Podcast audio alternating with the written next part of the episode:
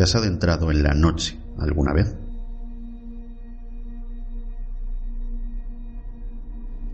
No me refiero a salir de fiesta, bailar hasta las tantas, orgías de alcohol, y aquello de la noche me confunde, no. Sino más bien a llenar el depósito de tu coche o de tu moto, esperar a las 12 de la madrugada y salir sin rumbo a la carretera, sin destino alguno, a la aventura, como quien dice. Es tarde y la gente está plácidamente dormida o quizá viendo una serie en la comodidad del sofá, robándole horas al día desde sus casas.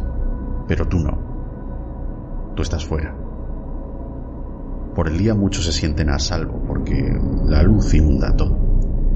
Se ven los edificios al completo. Cada uno de los rasgos físicos de una persona están al descubierto. No hay donde esconderse. Pero por la noche es distinto. La oscuridad es quien domina. Es quien envuelve el mundo. Las personas solo podemos poner una leve resistencia con nuestras luces artificiales. Pero no podemos escapar de nuestro primitivo ser, ya que, al igual que nuestro cuerpo, cuando se desprende de la ropa, nuestra mente se quita el envoltorio. Es una sensación inexplicable que hace a las personas mostrarse tal y como son en un estado en el que hasta la falsedad más obvia parece natural.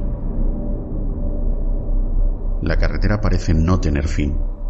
Se prolonga hasta que los faros de tu vehículo se quedan sin fuerzas, perdiéndose en la oscuridad.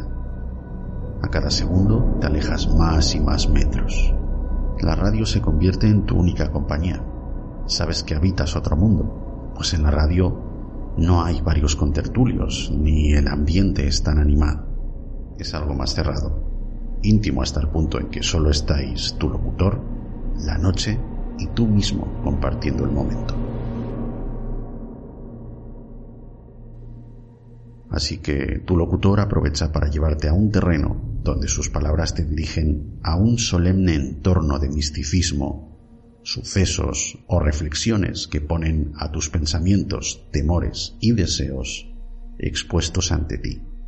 Es el momento ideal para hablar de fantasmas, crímenes u ovnis.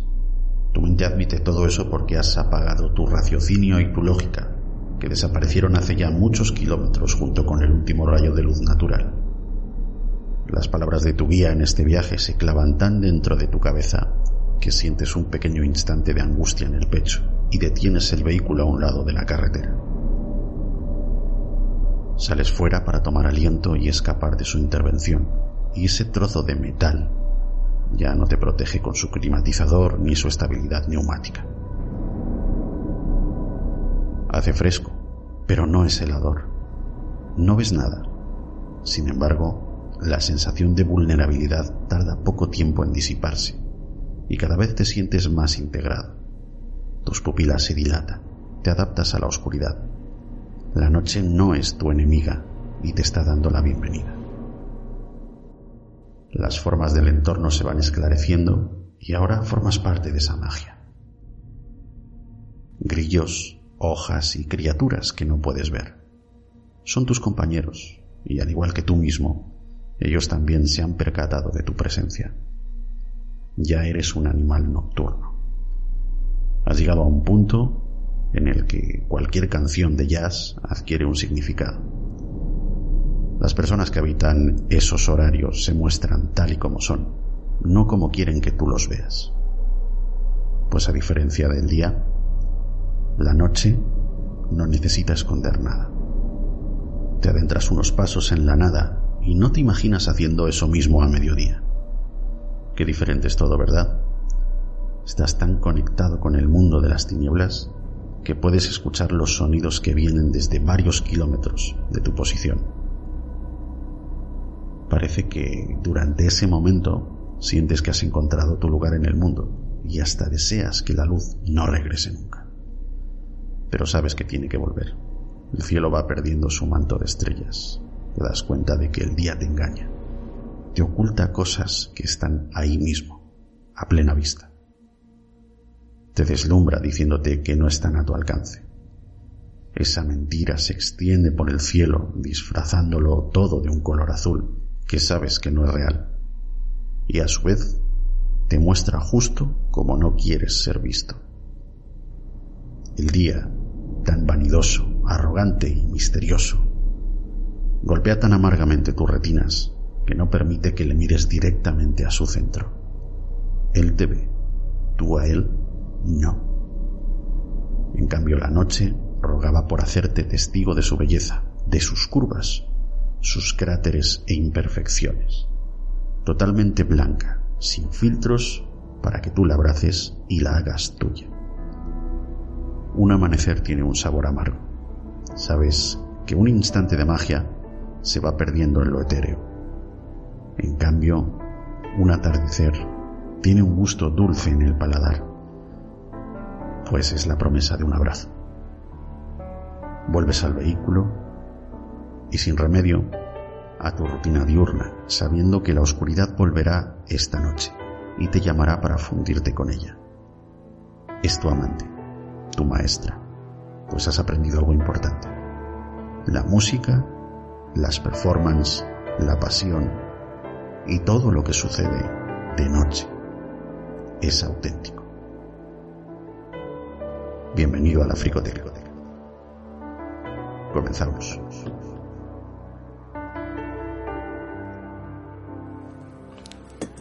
¿Te has enterado de ese asunto de Abby Lane? El atraco al banco. Claro, en la tele no hablan de otra cosa. Se han cargado unos cuantos, ¿no? Sí. A cuatro Rangers, tres policías y a un civil. Además, se han llevado a una de las cajeras de Ren. Deben dirigirse a la frontera. Así que pasarán por aquí. Si pongo las manos sobre esos cabrones, te aseguro que se arrepentirán. Ya lo verás. Pienso cogerles. Bueno. Iré a echar una meada. ¿Te importa que use tu meadero? es todo tuyo. Gracias. No hay de qué. ¿Crees que se trata de un juego, capullo? ¿Quieres que esta nena muera? ¿O esa otra? ¿O tú mismo? ¿O tu amigo del alma, el de la placa? Verás, no quiero hacerlo, pero convertir este lugar en el jodido grupo salvaje si creo que estás jugando conmigo. ¿Qué tenéis? He hecho lo que antes dijiste. Le has dejado usar el maldito lavabo. Ninguna tienda de eso. Viene aquí cada día y charlamos. He usado mi lavabo cientos de veces y le digo que no hubiera sospechado. Vale, le quiero fuera de aquí cuanto antes. Que coja su coche y se largue o este lugar cambiará el nombre que tiene por el de sangre granel.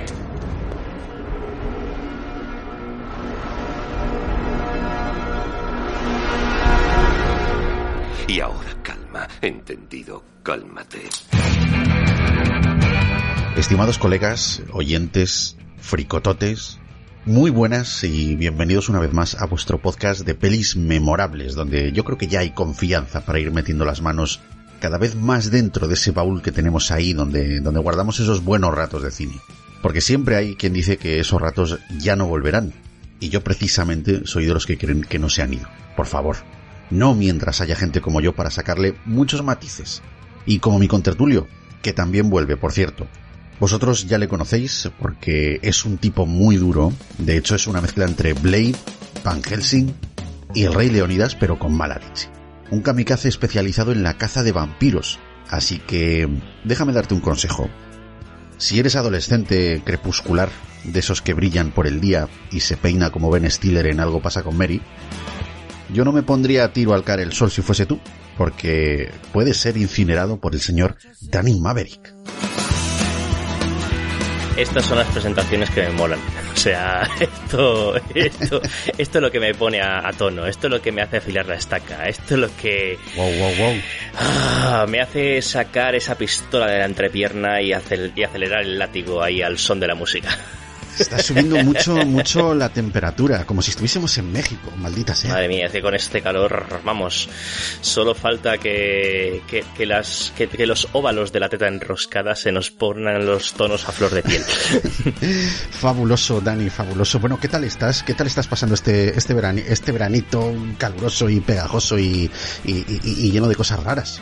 Pues hombre, trabajando mucho, pasando más calor que la mayoría, puesto que yo vivo delante de fogones en el trabajo, entonces lo mío va a unas temperaturas más altas de lo normal. Pero bueno, sobreviviendo, escuchando podcast, haciendo podcast y, y bueno, y eh, sintiéndome envidioso de esos amigos podcasteros que se van de vacaciones y disfrutan, ¿no? Pero bueno, ¿qué vamos a hacer? Hay que vivir la vida. Estas vacaciones raras que estamos teniendo este año, en fin. Sí, sí, sí, sí. Pues eh, muy bien, Dani. Oye, eh, te voy a decir una cosita. Vamos a ser un poquito pesados nuevamente, si te parece bien. Claro. Indícanos, por favor, a todos los fricototes cómo y dónde pueden seguirte, porque seguro que a estas alturas, mira que ya has venido veces a la fricoteca, pero seguro que a estas alturas todavía hay alguien que no lo sabe y se lo tienes que decir. Me podéis encontrar en el desván escondido que tiene en el techo el señor Iñaki Sánchez en el programa de la fricoteca, y si no, me podéis escuchar en mi podcast de Enclave de Soundtrack, un, un programa dedicado al maravilloso mundo de las bandas sonoras, donde en cada episodio pues repaso la banda sonora de una película, una serie de televisión un videojuego, en compañía de grandes contertulios que, que hacen más amena la la, escucha del programa, aparte de su música, claro. Bueno, pues más claro que el agua, así que ya sabe todo el mundo, después de escuchar la fricoteca, a escuchar el clave de soundtrack. Pues muy bien, Dani, más claro que el agua. Y bueno, ahora dejad que os presente a mi segundo contertulio, en este caso contertulia. Y ahora, para vuestro placer visual, la maestra de lo macabro. Demos paso a alguien eh, muy particular, una chica mala. El no va más de la maldad. Una mujer que meneando el podcasting es capaz de condenarnos a todos los oyentes. La mujer más siniestra que haya bailado sobre la faz de la tierra. Con todos vosotros, el lujo por el lujo, Sandránico Ventamonium. Buenas. Buongiorno. ¿Qué presentación es esta? Obviamente, quería decir Sandra Ventas, es que la cabeza ya me juega malas pasadas. Ay, menos mal, menos mal que te juegas solamente la cabeza malas pasadas. Yo estoy aquí esperando a ver si me ponen algo frío por encima, porque menuda temperatura, chico. Sí, ¿verdad? ¿Qué tal sienta merodear por estos lares tan macabros, infernales y calurosos? Pues yo venía buscando algo de frío, pero estoy viendo que aquí está todo más caliente que el palo de un churrero. La Fricoteca es el podcast que está siempre más caliente que las puertas del infierno, Sandra, no te quepa la menor duda. Lo digo más que nada porque esto de estos lares, este podcast viene siendo ya un poquito como, te, como tu segunda casa, ¿no? Sí. Yo encantado, que conste, me encanta, ¿eh? Ya ves lo que yo me resisto a venir. Tú me dices, tal peli, te digo, ¿cuándo? Pues encantadísimo, encantadísimo, me, con el pecho henchido y con el orgullo ahí todo presente. Bueno, una cosita, Sandra, eh, que no se les olvide a todos los fricototes, evidentemente a mí no se me va a olvidar, pero por supuesto, eh, haz el favor de recordarles a todos dónde encontrarte a ti también. Recuérdanoslo a todos porque siempre es un gustazo. Pues me podéis encontrar en el podcast de Cómeme el Podcast, un podcast de sexo y sexualidad en el que hablamos pues de temas cotidianos y no tan cotidianos. No sé, algo diferente de lo que hay hoy en día por ahí. Pues eh, ya lo sabéis, fricototes. Si no sabéis qué comer este verano, cómeme el podcast. Efectivamente, pasaos por el podcast de Sandra y, y haced el favor de comérselo. Y en tercer lugar, eh, tenemos al, al, hombre que decide que para esconderse de las autoridades, que mejor que pasar la noche en un bar de carretera lleno de vampiros. Aquel que decide que para escaparse del mundo, que mejor que hacerlo dentro de una autocaravana de un párroco retirado. Eh, aquel que decide meter a su hermano salido con una joven atractiva de 15 años. ¿Quién mejor que presentar este programa que el señor Iñaki Sánchez? bueno, debo decir una cosa. Creo que el hermano salido en este caso soy yo. ¿Eh? bueno, aquí vamos a empezar. ¿Vamos a tener situaciones similares como las de American Pie? Siempre. Hombre, no estaría mal, ¿no?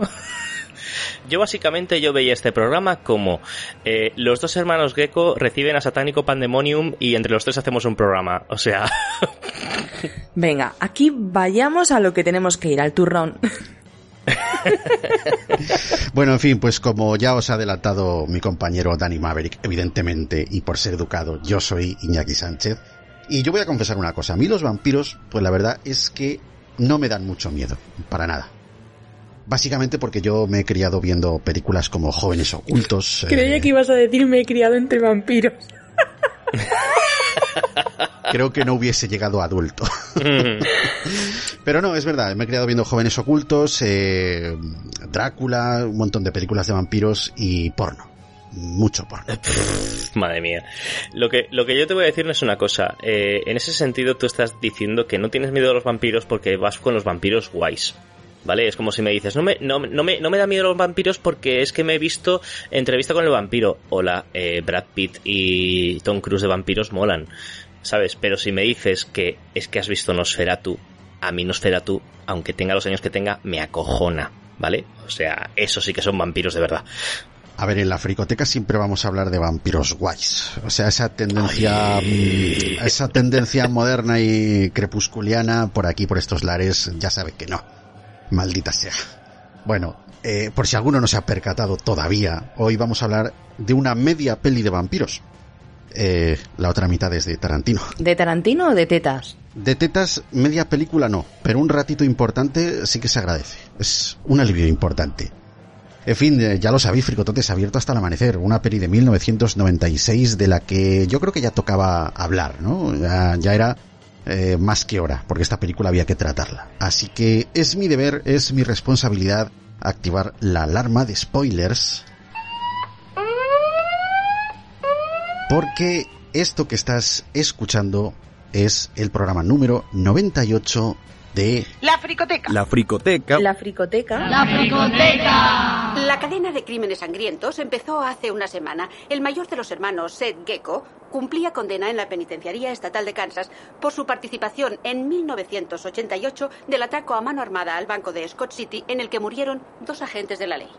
Fue en el juzgado cuando este hombre, su hermano menor, Richard Gecko, un conocido atracador y delincuente sexual, montó una espectacular huida en pleno día que acabó causando la muerte a cuatro agentes de la ley de la ciudad de Wichita y a esta mujer, Heidi Vogel, una maestra de sexto curso que fue atropellada por los Gecko durante la persecución que se organizó por la ciudad. Y por último, hoy los Gecko han atracado una tienda de licores en Big Springs, donde los dos hermanos asesinaron de nuevo, esta vez a otro ranger, Earl McGraw, y al encargado de la tienda, Pete Bottoms. Con ellos, el número de muertes asciende a 16. Cinco rangers de Texas, ocho agentes de policía, tres civiles y un rehén, la cajera del último banco atracado y madre de cuatro hijos, Gloria Hill.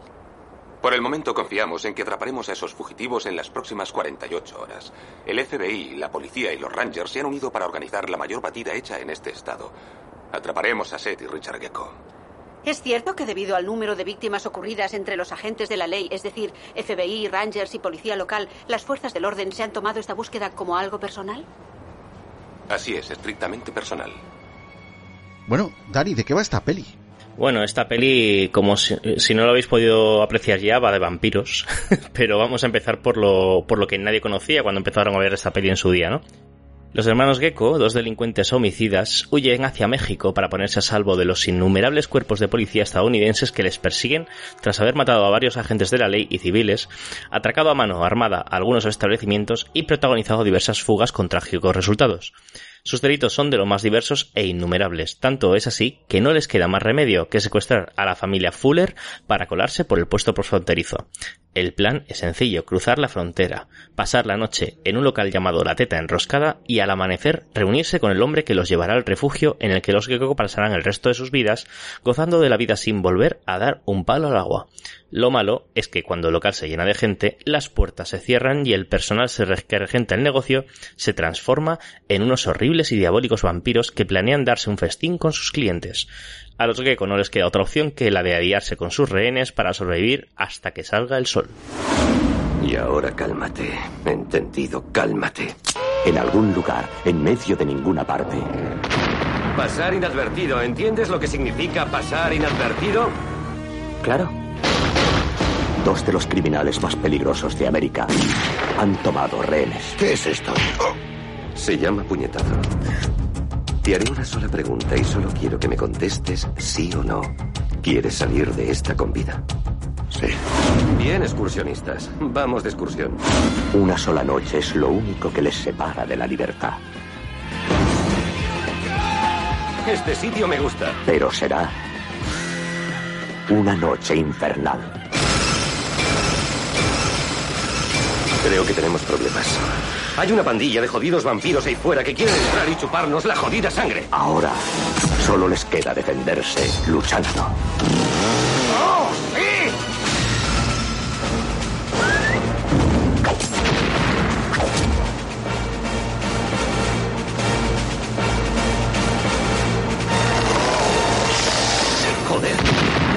Harvey Keitel, George Clooney, Quentin Tarantino, Juliette Lewis. Bienvenido a la esclavitud. No, gracias. Ya estuve casado una vez. Abierto hasta el amanecer. Tengo un matiz que anunciar que no sé si los oyentes se habrán dado cuenta que es esta voz de, lo- de la- esta voz en off de los trailers de los 90 tan mítica. Al menos yo siempre la recordaré como los tra- como la de los trailers de Quentin Tarantino y de sabes porque casi siempre me, asocio a ello, pero vamos que tiene que ser este mítico que dices dónde habrá quedado este hombre, por favor. Hablemos de doblaje, eh, Dani. Esta película llegó a los cines españoles en el eh, 96, evidentemente, en el año en- de, de su estreno en cines.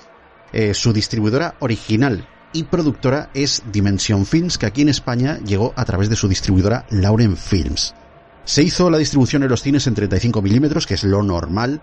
El estudio de doblaje que acogió este proyecto fue Sonoblock en Barcelona.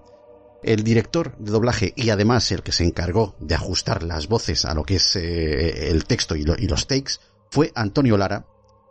Este texto fue traducido por Sally Templer, el técnico de, de mezclas eh, fue Pepe Pleguezuelos y contaron también con eh, Ferran Costa como técnico de sala. Los personajes principales, yo me he querido centrar en esta ocasión en cuatro, porque ¿para qué más? O sea, para hablar del doblaje yo creo que hablamos de estos cuatro eh, personajes y nos quedamos tan panchos, ¿no?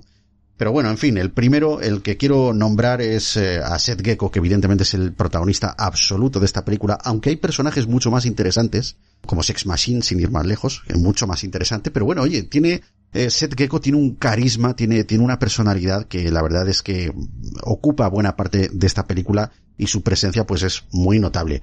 Seth Gecko es el carisma, el hombre. Eh, creo que para tanto para mí como para hembras como la que tenemos hoy con nosotros eh, era el, el- el macho que queríamos todos en los 90, ¿no? El señor Josh, Clooney. Y el que queremos en los 2020, ¿eh? Sí, la verdad que no, no, no- ha envejecido mal, la verdad. Eso, no, eso hay que George tenerlo claro. Clooney está todavía, a ver, a mí que me venga a casa con una cafetera que yo se la compro y ya yo pongo el café caliente, no hay problema. George Clooney es un hombre que ha envejecido de putísima madre y, que es una pena que no todos los hombres envejecen igual, la verdad. Por suerte no tengo quejas, ¿eh? George Clooney tiene una, tiene una madurez eh, que está de muy buen ver, pero sin embargo de jovencito tenéis que verlo, o sea, era horrible. Es que es como los vinos, con los años mejora. Era un panoli, todo, todo hay que verlo. En, en Urgencias, en el, el primer capítulo de Urgencias que, que existe, que además Josh Clooney era el segundón, digamos, era el tío buenorro de la serie, pero era un segundón realmente. Era el, el pediatra.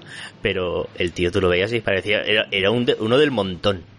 Yo confieso que a partir de esta película George Clooney empezó a, a molarme como actor. Ujú.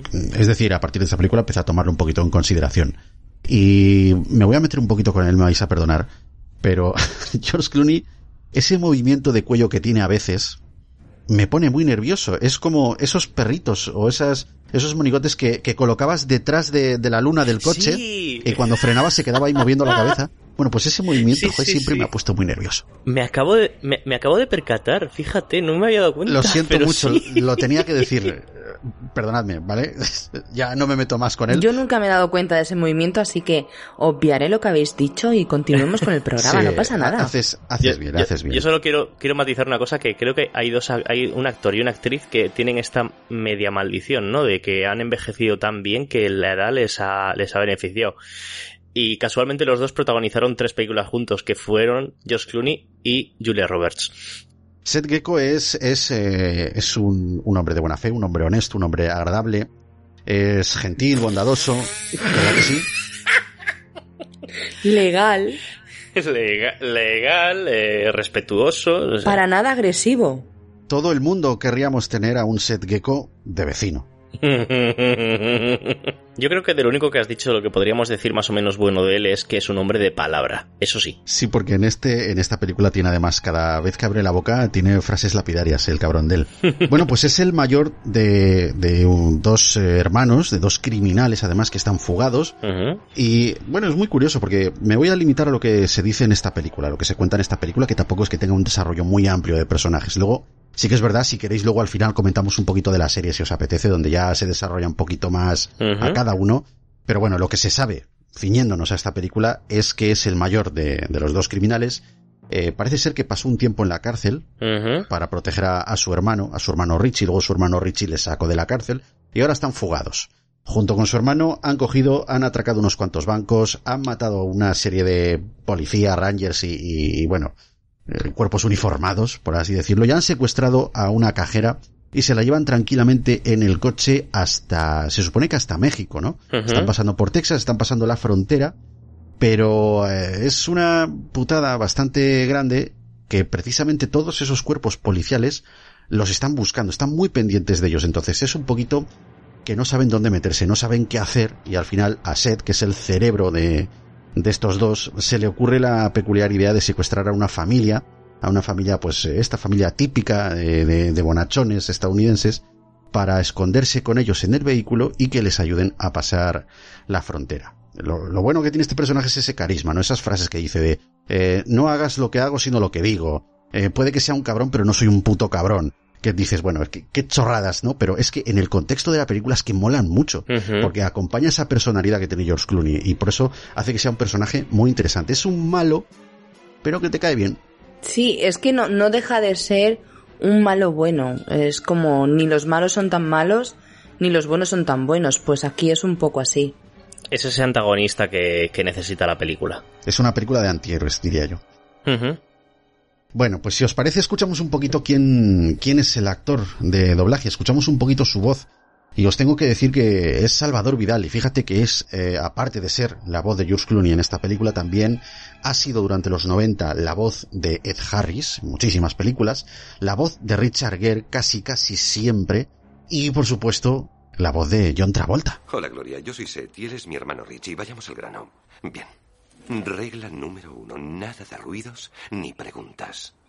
Si haces ruido, el señor 44 hará ruido. Si haces una pregunta, el señor 44 la contestará. Ahora la dos. Harás lo que digamos, cuando digamos, y si no obedeces, te aplicaré la uno. En cuanto a la tres, no se te ocurra intentar huir de nosotros. Porque tengo seis amiguitas. Y todas corren más a prisa que tú. Si eres buenecita y sigues las reglas, o sea, sin putearnos, saldrás de esta con vida. Te doy mi palabra.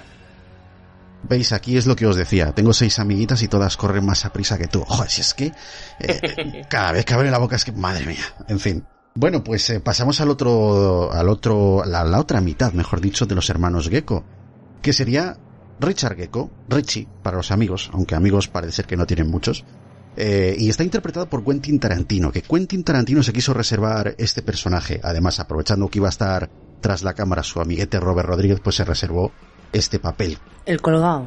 Sí, el... Es así. Buah. Sí, está un poquito para allá, ¿verdad? Un poquito, no, bastante. Tiene unos problemas mentales bastante heavy. Yo, yo sinceramente eh, hacía, antes de ver esta película, es que había muchas veces que había visto otras pelis de Tarantino donde salía él y no sé qué, y siempre que me lo veía y sabía que era el director, digo, pero este tío, ¿para qué sale? Si es que no sabe ni actuar, es que para mí no, no aporta nada más que querer salir y punto y compartir estrellato con, los, con las estrellas de su película. Pero me lo vi aquí, vi cómo hacía de Panoli y dije, ole tú, o sea, qué, qué grande eres, por favor, déjate la dirección. Bueno, no, hazte actor también, ¿sabes? Pero solamente con este tipo de cosas. Bueno, la verdad es que yo considero que Quentin Tarantino no es buen actor.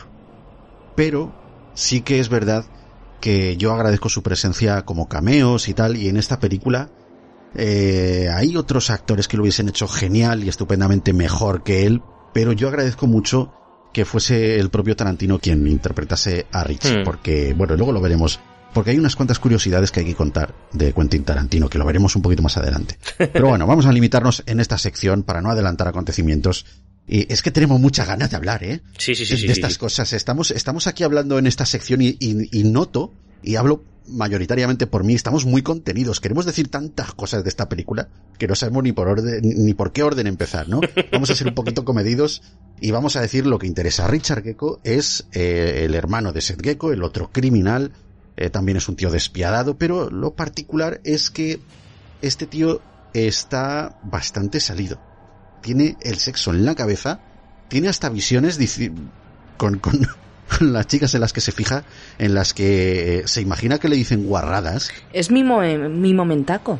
Ya, ya estamos adelantando acontecimientos. Así que no suelten nada, por favor. No, no, no, no, no, no voy a soltar nada más. Pero solo diré que me encanta. Me encanta. Yo pocas veces puedo decir que, que Quentin Tarantino es memorable delante de una cámara, pero esta vez lo tengo que decir. En Pulp Fiction, como Jimmy, me sobraba totalmente, porque ahí, bueno, en fin eh, se ve que no tenía muchas tablas como actor, pero joder, en Abierto hasta el amanecer, yo creo que está muy bien dirigido y, es, eh, creo que uno de los personajes por los que yo recordaré a Quentin Tarantino en lo que es su filmografía como actor, por supuesto, porque lo hizo muy bien además. Eh, bueno, ¿queréis saber quién es el actor de doblaje que, nos trajo la voz de Quentin Tarantino de, de Richie Gecko en esta película? Por supuesto. Dale, dale caña. Venga, pues fue Alberto Mieza y vosotros diréis, bueno, no sé yo, no lo ubico, ¿verdad? Pues eh, si cogemos la voz de Alberto Mieza y ahora nos imaginamos que le ha puesto voz, por ejemplo, a Steve Buscemi en muchas ocasiones, a John Leguizamo, a David Swimmer de, de la serie Friends, a Paul Giamatti también en un montón de ocasiones, y mira, hace poco hablamos de la película El Club de la Lucha donde le puso voz a Edward Norton, pues ya a lo mejor lo tenemos un poquito más en cuenta. Pero la guinda del pastel es que os imaginéis a todos estos actores que acabo de nombrar mientras escuchamos la voz de Alberto Mieza. Va para allá. ¿Tienen televisión por cable? ¿Tienen canal porno? ¿Tienen camas de agua? Pues ¿qué tienen? Sentirla me jodo de dolor. ¿Ese pavo se va a quedar con el 30%? ¿Intentaste negociar con ellos? Joder, me tenías preocupado. ¿Qué coño has estado haciendo? ¿Has estado en la frontera? Que van a atraparnos en 48 horas. ¿Qué? Ahí dentro. Mm, espérate, oye. Sí, sí, lo entiendo, joder. Le voy a decir una cosa. Eh, reparto alternativo para Richard Gecko. De los actores que has dicho de Alberto Mieza, Steve Buscemi y David Swimmer lo hubieran hecho también súper fabuloso, ¿eh?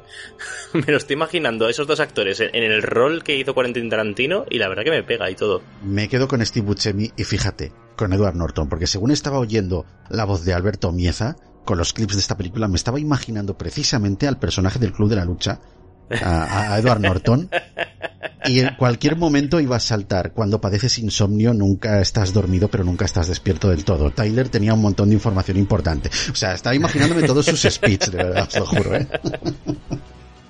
En fin, mira, tenemos otro personaje interesante de, los principales que es eh, Jacob Fuller, que está interpretado por el genial, genial, siempre genial. No hay sitio donde no me mole este tío. Harvey Keitel es que hasta en, la película Little Nicky que hace del diablo, es que me encanta este tío. No sé por qué, porque tampoco es que sea un actor camaleónico, ¿vale? Tú ahí donde lo ves dices, míralo, Harvey Keitel. Le pongan maquillaje, se lo quitan, dices, míralo, Harvey Keitel. El piano, Harvey Keitel. Reservoir 2, Harvey Keitel. Pero sí, es que es él, pero es que me mola.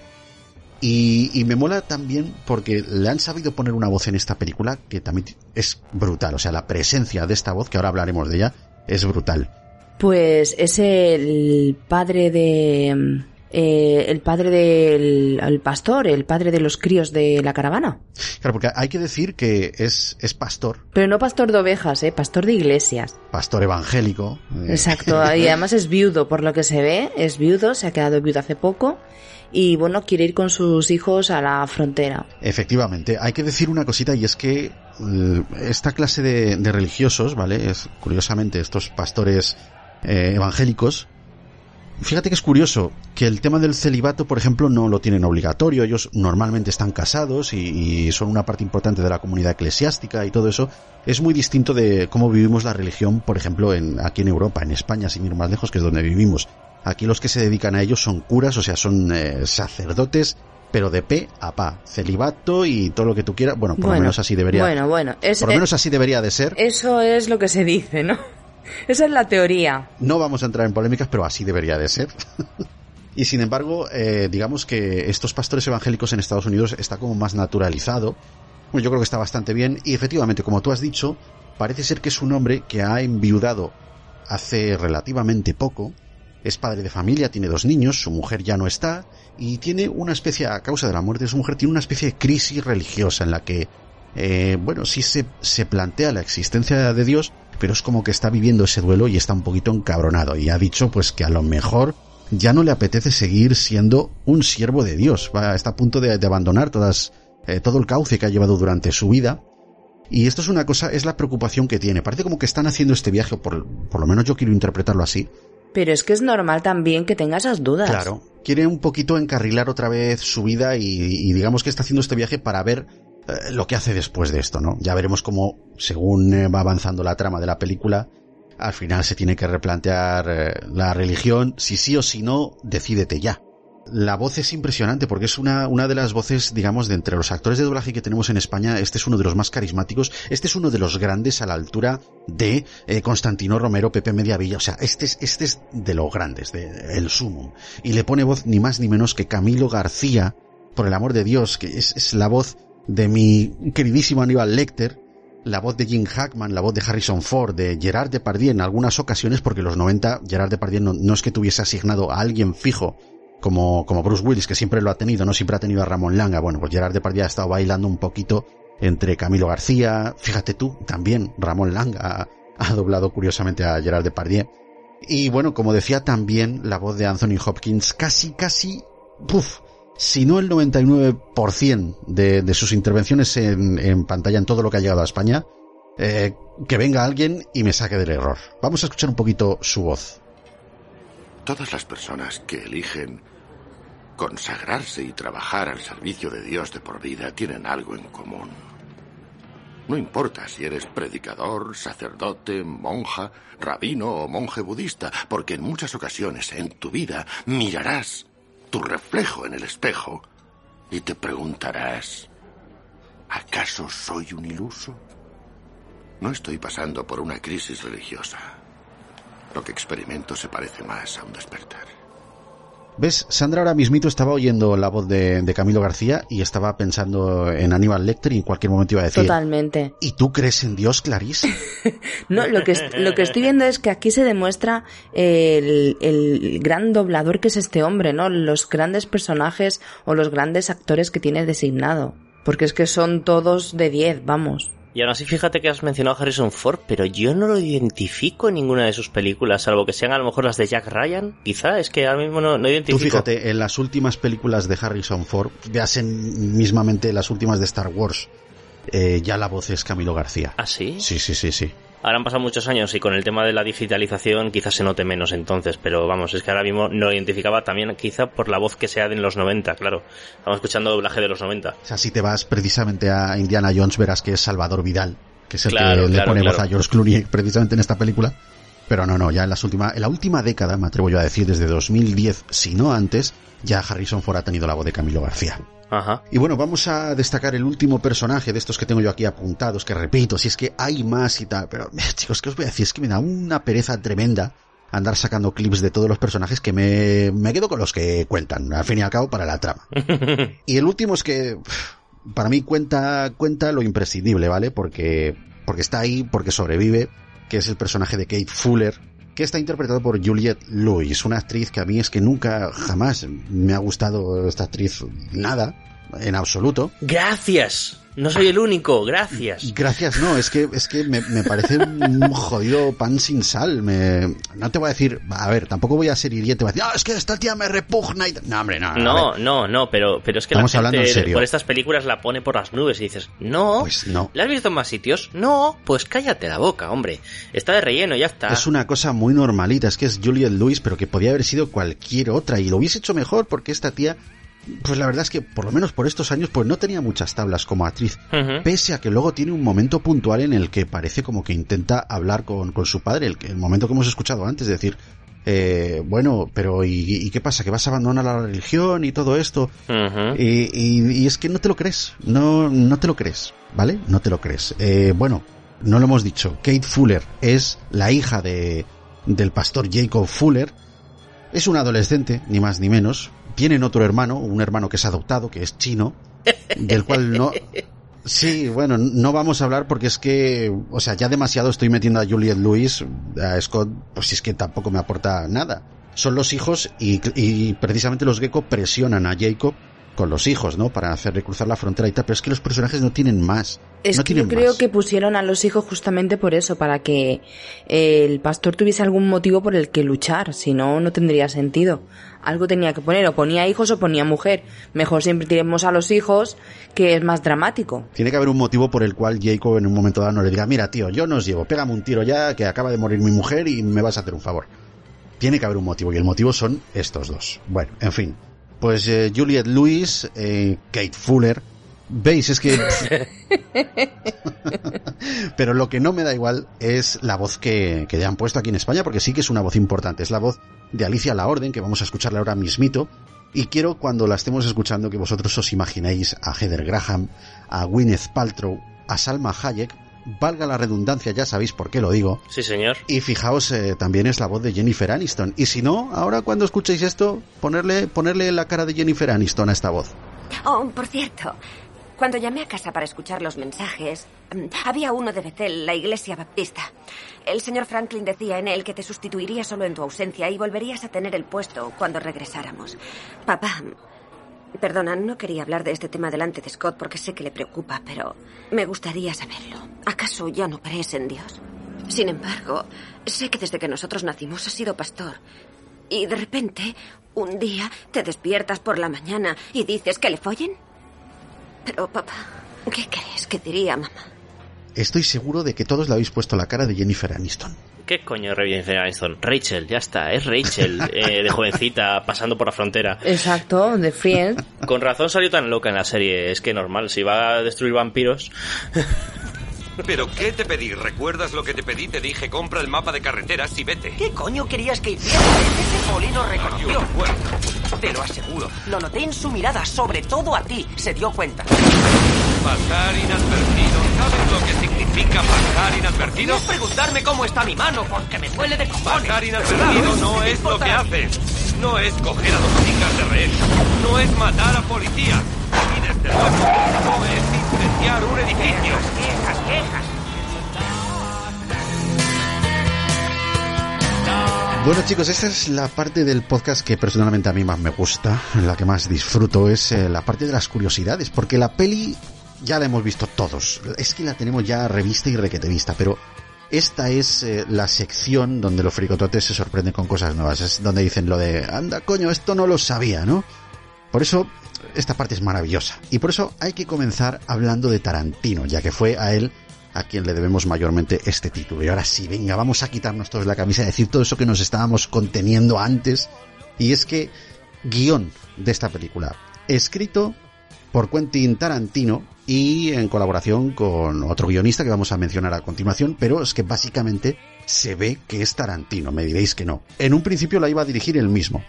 Eh, de haber sido así, daos cuenta que hubiese sido la tercera película de, del director pero decidió ceder la butaca a su gran amiguete Robert Rodríguez, con quien hizo muy buenas migas durante el rodaje de Desperado. Recordemos que también tiene una aparición por ahí estelar en esa película Quentin Tarantino. Uh -huh. En fin, Quentin Tarantino se basó para escribir esta historia en una idea que había tenido el co-guionista eh, Robert Kurtzman, que es uno de los considerados genios de los efectos especiales de la época, ¿vale? Es una persona que forma parte del magnífico trío de creadores, la KNB, que son Kurzman, Nicotero y Berger. Tres especialistas en esta trama con una larga trayectoria trabajando para los efectos en el cine, en ese cine que se hacía en los 80, los 90, ese cine de donde venimos nosotros aquí mamándolo todo, ¿no? También, eh, bueno, pues eh, el, el cineasta ha confesado que hubo una gran influencia en él por parte de las películas como La Noche de los Muertos Vivientes del 68. Gran película, ¿eh? Uh -huh. Asalto a la comisaría del Distrito 13 del 76. Quedaos con esta, ¿vale? Quedaos con esta que es eh, de John Carpenter. Sí, sí, sí, sí. La original, la buena. Eh, efectivamente. Sí, porque, bueno, en fin, no vamos a meternos ahí. Ah, pero hay una mala. Dejemos, dejemos por ahí que, la, que el señor Morfeo de Matrix quiso hacer un remake. Y. No, eso no ha existido. Como, de, como decías tú en Parque Jurásico, no ha existido. Exactamente. Bueno, también hubo influencia, por supuesto, de Evil Dead, Posesión Infernal del 81 de Sam Raimi y también de Mal Gusto del 87 de Peter Jackson. Y todo esto, evidentemente, por el gore que hay en la película, ¿no? Pues eh, de hecho hay un sutil guiño a la película de John Carpenter, la que os decía, la de Asalto a la comisaría del Distrito 13, porque Scott Fuller, eh, el hijo de Jacob, que no hemos querido nombrar en la sección anterior, lleva una camiseta en la que se puede leer Pressing 13, que es el título original de la película. Asalta a la comisaría del Distrito 13 y ese es el guiño que tiene. Luego cuando Kate le pregunta a Richie en esa maravillosa escena, eh, oye, ¿qué hay en México? Y este le responde, mexicanos. Qué bueno. Pues eso es otro guiño, esta vez a, otra película también eh, que influenció a Tarantino, que es Grupo Salvaje, del 69, dirigida por Sam Peckinpah, que tiene otro guiño en, en la primera escena de la película. Cuando Seth Gecko le apunta al tendero con el arma y le dice, no quiero hacerlo, pero convertiré este antro en el puto grupo salvaje si creo que estás jugando conmigo. Sí, señor. Ahí hay otro guiño a esta película. y otra de las influencias a la hora de, bueno, de escribir el guion para Abierto hasta el amanecer eh, es que Tarantino afirma, además, que pretendió homenajear tanto las películas de Bruce Lee y el cine mexicano de luchadores de los 60 y los 70. Esto dice él, pero sinceramente yo esas referencias a Bruce Lee Mm, yo no las he visto. A ver, yo como mucho eh, recuerdo una escena en la que Sex Machine se está bajando de, la mesa y, hace como una especie, pero vamos, eh, muy ligeramente, ¿eh? Por decir que se me parece en algo, vamos, muy rebuscado. También hay que tener en cuenta que acabas de mencionar que se influenció a la hora de escribir el guion, no de recrear una escena de lucha. O sea, eso pueden ser conceptos distintos. Estamos hablando de, otra cosa, es decir, eh, nosotros vemos una película de Bruce Lee y nos acordamos de las patadas y los giros y las piruetas, pero a lo mejor no nos acordamos de la forma del guion tal, pues tal cual per se. Entonces quizá ahí es donde está él matizando el tema de que se influyó en ello. diría yo. De todas formas, también os digo, eh, esta afirmación yo la puedo ver un poquito controvertida, porque claro, el tío escribió el guion con Kurtzman, pero quien dirigió es Rodríguez. Y Rodríguez siempre, siempre, siempre aporta su lado latino en las películas que tiene. Y con Abiertos al Amanecer, lo siento mucho, aunque sea un guion tarantino, se nota la influencia de Rodríguez en la dirección de, de principio a fin. Pero se nota un huevo. Sí, sí, hay muchas cucarachas enojadas. El presupuesto con el que contaron para la realización del film fue de 19 millones de dólares. En el fin de semana de su estreno recaudó 10 millones 240 mil 805 dólares solo en Estados Unidos. En su paso por las salas de cine de todo el mundo hizo un total de 59 millones 300 mil dólares, lo cual no es que sea como para considerarlo un éxito de taquilla, considerando que 25.836.616 dólares fueron los ingresos recaudados en Estados Unidos. Sin embargo, con el tiempo la película ha sido considerada tan de culto como cualquier otra tanto de Rodríguez como de Tarantino. De hecho, la película trajo consigo dos secuelas directas que, aunque es notable que la mano de Tarantino no está presente, tienen coherencia con la historia original, por no mencionar la serie de televisión moderna a modo de reboot, que cuenta con los mismos personajes, distintos actores y la dirección del propio Robert Rodríguez. Un total de 30 episodios divididos en tres temporadas, cuyo último capítulo se emitió en 2016. Hablaremos de ello ya, creo que cara más al final del podcast, porque da, que hablar todos estos remakes, eh, continuación y demás. Algo comentaremos. En un principio, Rodríguez y Tarantino planeaban hacer un homenaje al cine de serie B de los 50, 60 y 70 en forma de tres películas modernas ligadas al género de terror de aquellos años. Abierto hasta el amanecer, del 96 sería la primera. Le siguió The Faculty, del 98, pero por problemas con el estudio, la película fracasó en taquilla y la relación entre Rodríguez y Tarantino con Dimension Films se vio afectada hasta el punto en que la tercera película no se llegó a realizar jamás. Y menos mal, porque de verdad, mm, quedarse con la primera, no veáis el resto. No se hagáis ese martirio. No, no, mejor quedarse tal como está y ya está. La idea inicial era que los Gecko y los Fuller sobreviviesen a la noche infernal en la teta enroscada, pero Tarantino decidió que la historia sería mucho más emocionante si los protagonistas iban convirtiéndose en vampiros y, como no, atacando a los suyos. La familia debe su apellido a Samuel Fuller, un conocido escritor y director de cine pulp, cuyas obras han sido una importante influencia en el cine de Tarantino. El año de su estreno, 1996, dio lugar a una curiosa coincidencia, y es que también se estrenó El Club de los Vampiros, una película perteneciente al serial Historias de la Cripta, que contaba una trama muy parecida había un burdel regentado por vampiresas en el que un detective ayuda a un teleevangelista a investigar la desaparición de un hombre. La similitud radica en que ambas películas los vampiros atraen a sus clientes para alimentarse de ellos y los protagonistas llevan a cabo una amenaza por su supervivencia casi al final de ambas películas. Bueno, hay que decir que los personajes de Seth y Richard Gecko, los hermanos Gecko, están basados en dos famosos atracadores de la Unión Americana que eran hermanos y se hicieron conocidos durante los años 30 por ser extremadamente violentos en los crímenes que perpetraban. Tarantino escribió el personaje de Jacob Fuller específicamente para que fuese interpretado por Harvey Keitel. Dentro del bar donde ocurre la acción en la segunda mitad de la película nos encontramos con un peculiar personaje. Sex Machine. Yeah. Me encanta. Pues Sex Machine está interpretado por Tom Savini. Ya anteriormente creo que hemos hablado de él, sobre todo he hablado yo con Doc cuando hicimos el programa de Viernes 13 porque Sex Machine, perdón, Tom Savini es uno de esos famosos creadores de efectos especiales, un especialista que ha pasado toda su carrera, toda su trayectoria enorme, esa que lleva a sus espaldas, eh, y gracias a la cual pues ha tenido un gran prestigio dentro del género. Y claro, todo ese conocimiento que tiene y esa experiencia eh, le ha llevado a la creación de una de las más de las más notables escuelas. Porque claro, toda esta gente, al igual que Stan Winston y tal, tienen sus estudios y allí pues luego pues imparten clases y la verdad es que esta gente hace cosas pero que son de, o sea, de lo más sorprendente. A su lado se sienta a beber una cerveza Greg Nicotero, que es del, del que estábamos hablando antes, que es este tío que lleva la cerveza con el pelo largo y que Sex Machine con el látigo se la coge, se la quita y el otro le saca una navaja y se pira cuando el otro le, le saca la pistola que tiene entre las piernas. Bueno, pues es Greg Nicotero, este, este tío de pelo largo, que es otro gran creador de efectos especiales, como ya hemos dicho, que está acreditado como Sex Machine Buddy, que esto viene significando algo así como el compañero de copas de Sex Machine, ¿no? Aunque en este caso es el que se queda sin la copa, sería mejor dicho, pero bueno. Lo curioso es que ambos especialistas son además compañeros de trabajo en la vida real y mira por dónde aquí en la película cada uno tiene su cameo. También tenemos a Fred Williamson, que interpreta a Frost, uno de los supervivientes del ataque inicial en el club, este que cuenta que estaba en Vietnam y que todo eso, bueno, pues este actor fue uno de los más famosos impulsores del movimiento Black Exploitation del cine este de, los años 70, que es otro testimonio evidente, si os dais cuenta, del gusto de Tarantino hacia este género. Eh, un género que, por cierto, el año siguiente homenajearía en su tercera obra como director, Jackie Brown, que ahí Danny Maverick sé que no te gusta a ti mucho esa película. ¿Qué película? Jackie Brown. ¿Qué película?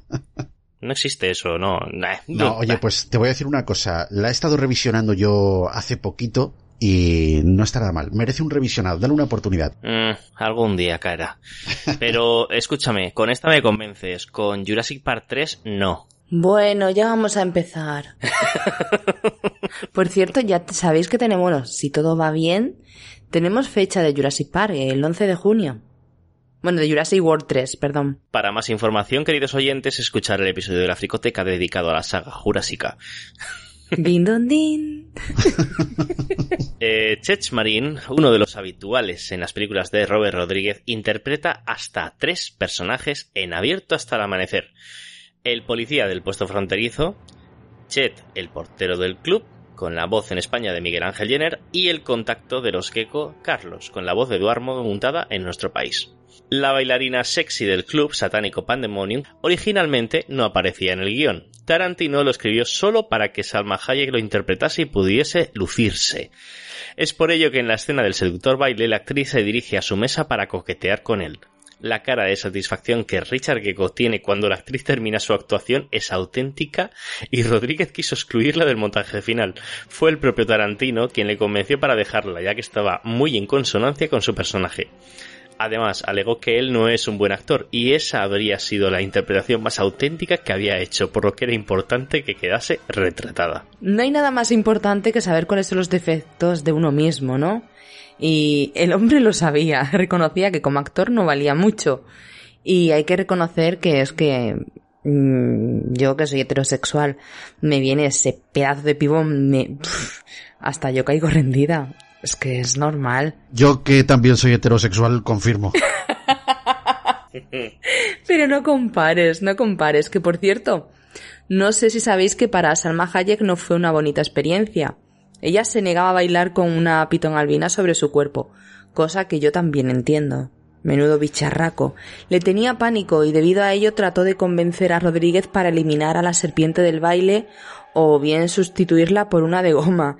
Pero cariño, como pasa en la vida real, la de goma nunca supera la de carne. Ojo, está hablando la experiencia, tomaos esto en serio. Hombre, es que como la de carne, la de goma no hace lo mismo. En fin, que el director, como bien sabe, le dijo que, que la escena tenía que ser pues lo más realista y lo más auténtica posible y que una serpiente de goma pues ni se mueve, eh, ni queda bien en la pantalla ni mierdas. Así que si no le gustaba la idea de colgarse el animalito por los hombros, que se pirase a la puta calle. Así que finalmente, pues como no llegó a ningún final dramático, eh, Hayek aceptó a bailar con nuestra querida Pitón con la condición de que el animal estuviese sedado y que en cuanto pudiesen se lo quitasen de encima. También le pidió a Rodríguez una coreografía para la escena, a lo que éste le respondió que no tenía dinero para un coreógrafo, a lo que le, le añadió las palabras Eres actriz, improvisa. Ole tus huevos, Rodríguez, sí señor. También te digo una cosa, yo creo que es lo más lógico, ¿no? No sé. Yo aquí estoy con Rodríguez, ¿eh? O sea, mm, a ver, eres actriz, no tienes una escuela previa, pues ponla en práctica. Es que esos bailes son totalmente improvisados. Cuando los ensayas ya no salen igual. Por lo menos a mí, bueno, tampoco es que yo tenga mucha experiencia, ¿no? Pero. Tú has bailado, que lo sé yo. Bueno, eh, no, hombre, pero yo creo que lo bonito de, de esta clase de bailes precisamente es eso, que sea víctima de lo que en ese momento están sintiendo. Claro. Creo que es lo más auténtico. Si se hace una coreografía y tal, pues sí, va a quedar muy bien, yo no lo niego. Por supuesto que sí, va a quedar muy bien, porque además, gente como yo, que vemos a Salma Hayek en paños menores, nos va a dar igual. Pero no, no, no, no. Realmente lo bonito es que salga de, de, la propia naturalidad de la actriz. Claro, al fin y al cabo la escena del baile se ha convertido en una de las más memorables de la película, siendo imitada, pues bueno, en publicidad e incluso por la banda alemana eh, Rammstein en su videoclip Angel. Temazo. Y Salma Hayek fue considerada en 1996 una de las 10 personas más sexys del mundo según la revista People. Al fin y al cabo es lo que comentábamos, ¿no? El hecho de que el baile sea totalmente improvisado le da naturalidad y movimiento a, algo pues que normalmente lo hacemos todo el mundo más tarde o más temprano. Y sí que es verdad que el baile es lo que menos importa en ese momento, es lo que ella está transmitiendo con su contoneo de caderas. Creo que sinceramente el baile es sexy porque le pone toda la pasión Salma Hayek. O sea, ahí lo que estamos viendo no es una coreografía, algo diseñado para ser sexy, sino estamos viendo realmente la propia sensualidad de Salma Hayek. A mí siempre me ha parecido una mujer que rezuma erotismo por todos los poros de su piel. Totalmente de acuerdo, es que es una mujer súper atractiva, súper sexy y joder, qué pedazo de pibón. Y además, en aquellos años, hoy en día también está, está potente la señora. Hoy en día, a sus 50 y no sé, no sé qué edad tiene, pero ya lo ronda. O sea, esos 50 años, esta tía ha hecho un pacto con el diablo. Yo los firmo, ¿eh? Yo recuerdo en la película del gato con botas, no, perdón, el gato con botas, no, la del zorro. También muy sexy. Y, y salía. ¿El zorro no? ¿Qué película era? El zorro era Catherine Zeta Jones. Sí, es que las confundo. Desperado, quizá. Bandidas. Bueno, e, esa, bandidas. La tía está tremenda. Es lo mejor de Wild Wild West. es lo único bueno que tiene Wild Wild West, perdona que te diga. Bueno, dejemos esa película que también es pachar de comer aparte. El papel de Seth Gecko, el papel protagonista que hemos idolatrado antes, se le ofreció previamente a Christopher Walken. ¿Os lo imagináis? Bueno, o sea, yo me corro de gusto solo de pensarlo.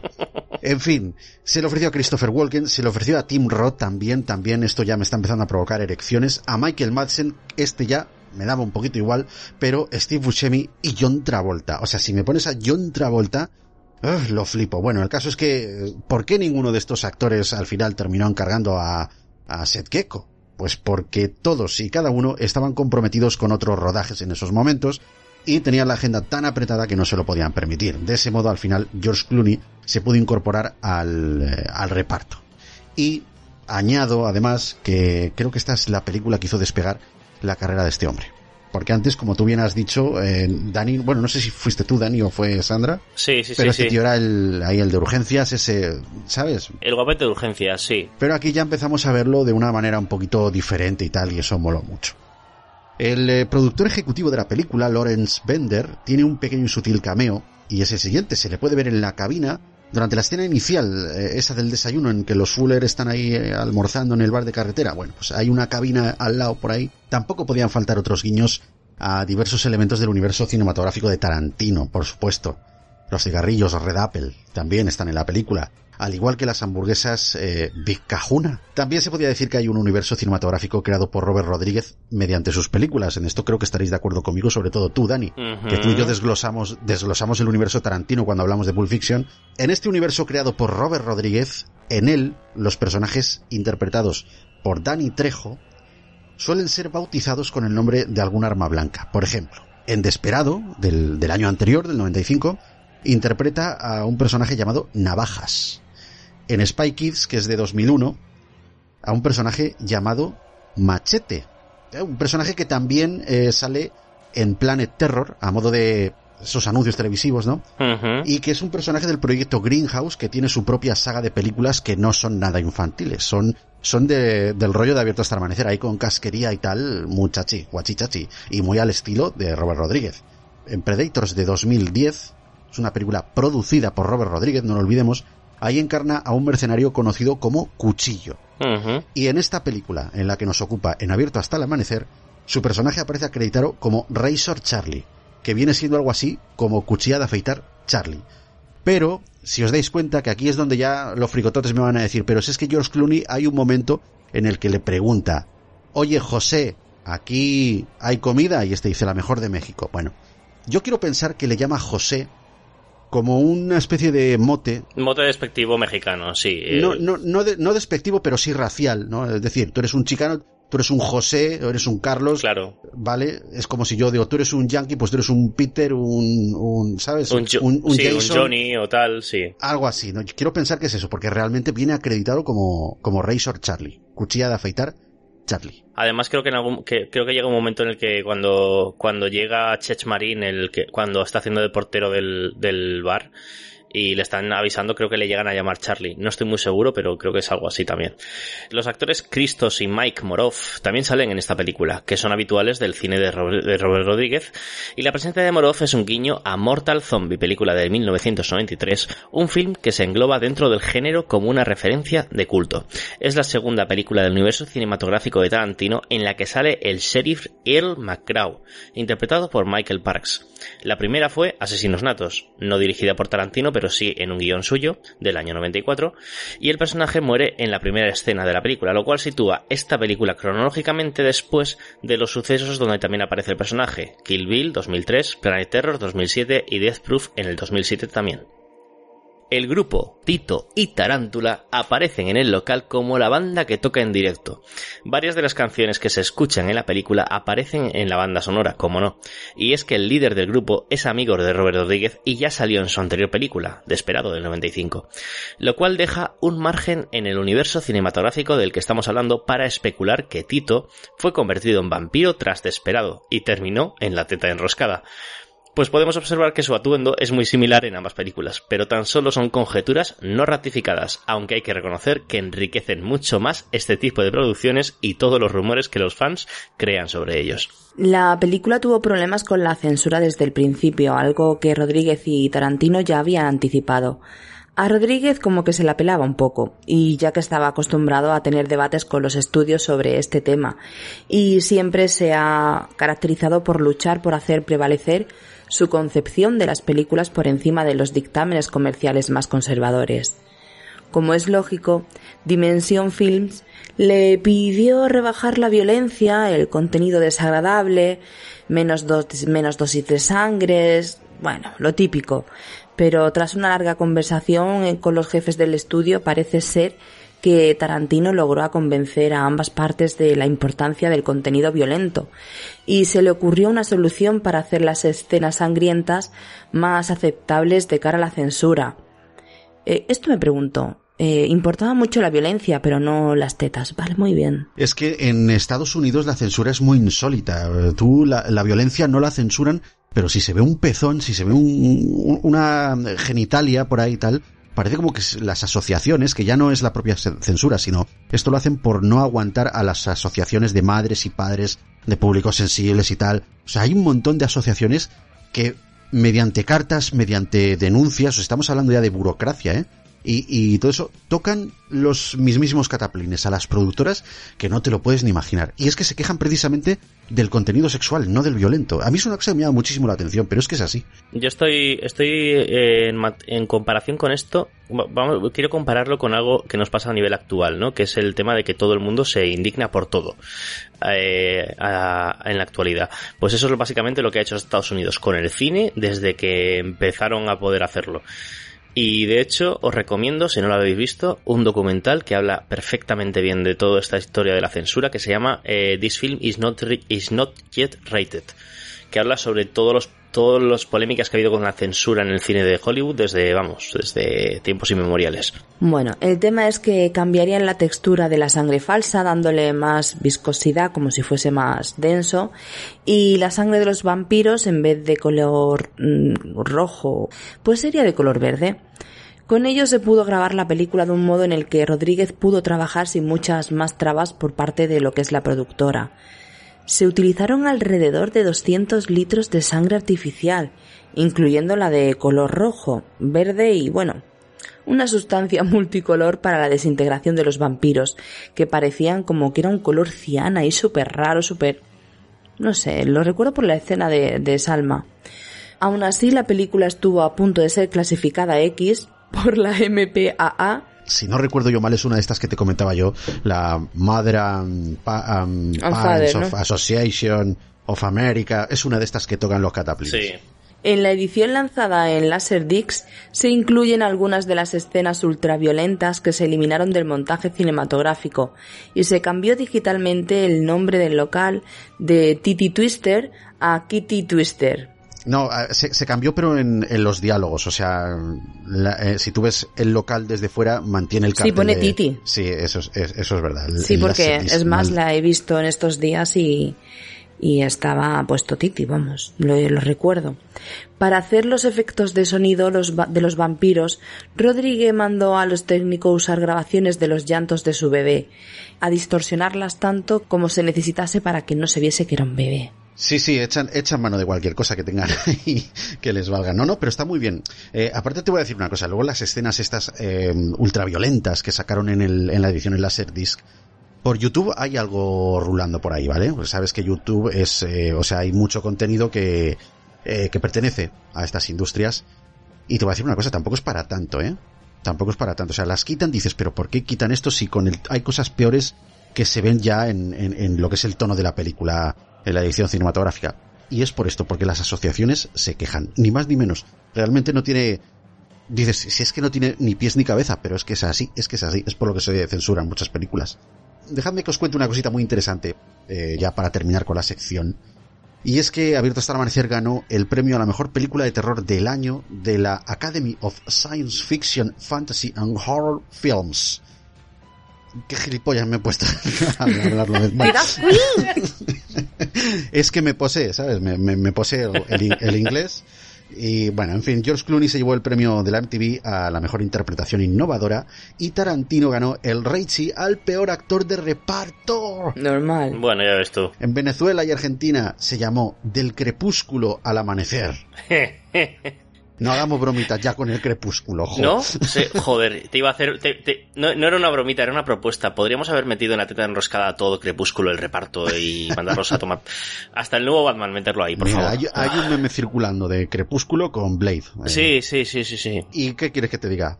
Me representa. Hasta el año 2000, Abierto hasta el amanecer estuvo prohibida en, sacar la libretita, en Irlanda y censurada en Alemania, Argentina, Australia, Bélgica, Canadá, Chile, Dinamarca, España, Estados Unidos, Finlandia, Francia, Holanda, Inglaterra, Islandia, Italia, Noruega, Suecia, Perú, Polonia y Portugal. Se te ha olvidado una. ¿Dónde? ¿Dónde? El más, el más importante era Andorra. Nunca llega nada, también nos censurarían ahí directamente, vamos. solo llega tabaco, o sea. Minutos eh, musicales, eh, coleguitas.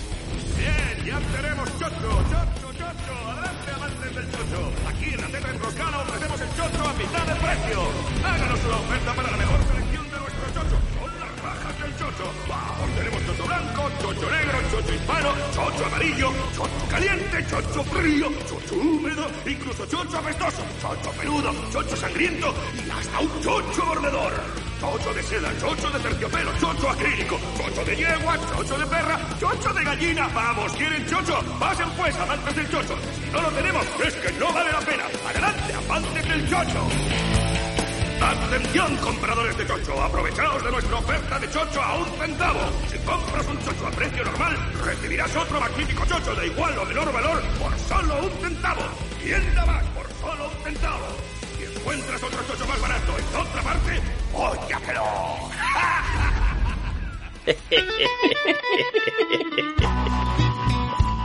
Os voy a decir una cosa, amigos. Yo no sé con cuál quedarme, no sé qué sabor, no sé qué sabor quiero. Yo prefiero, si tengo que escoger, el chocho pelado. Yo voy a escoger el chocho fricotote. ¡Oh, yeah! El de terciopelo me llama la atención, ¿eh? ¿Y el apestoso no? El apestoso no es para mí. Lo siento, soy un poco tiquismiquis. Ahora me dirás que eres un sibarita de los chochos. Usted ya me va conociendo. Incluimos el nuevo sabor chocho fricotote, ese me ha gustado.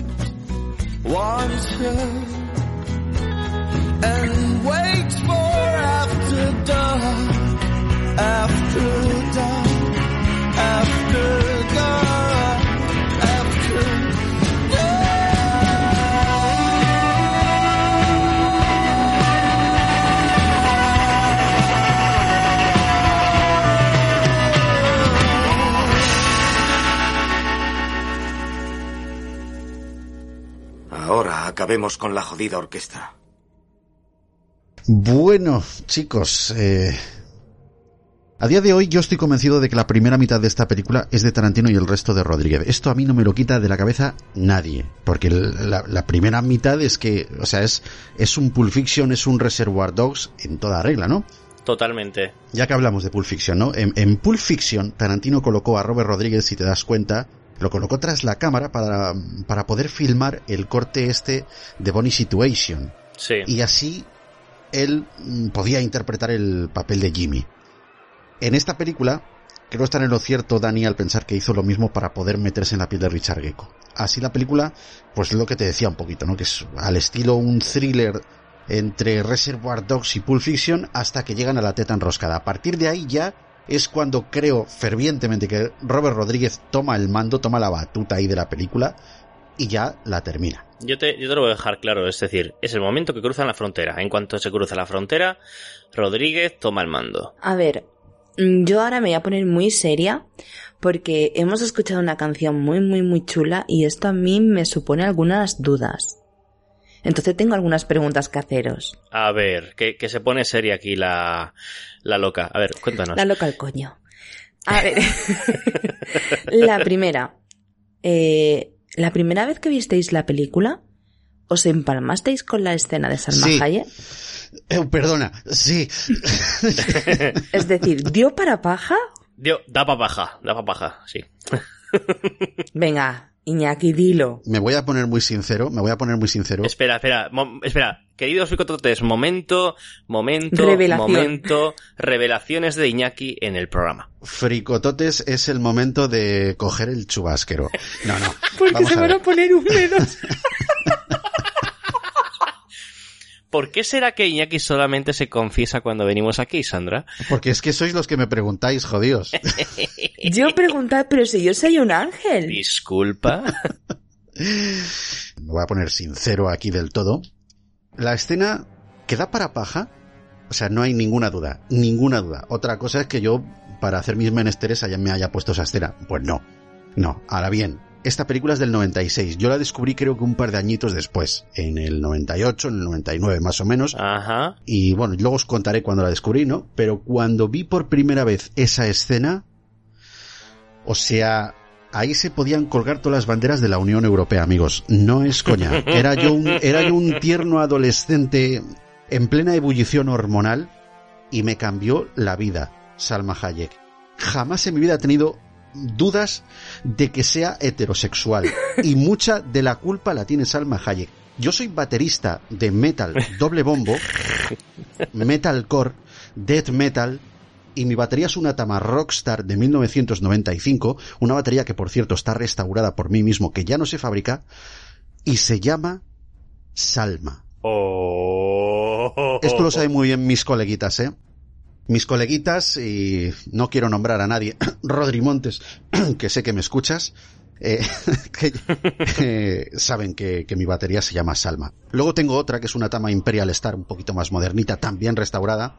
Esa se llama Llena, pero es por otra cosa. Yo solamente diré eh, que a mí realmente me han puesto mm, palote dos mujeres en el cine sin necesidad de sacarse las tetas al aire, que han sido Salma con esta película y Demi Moore con acoso.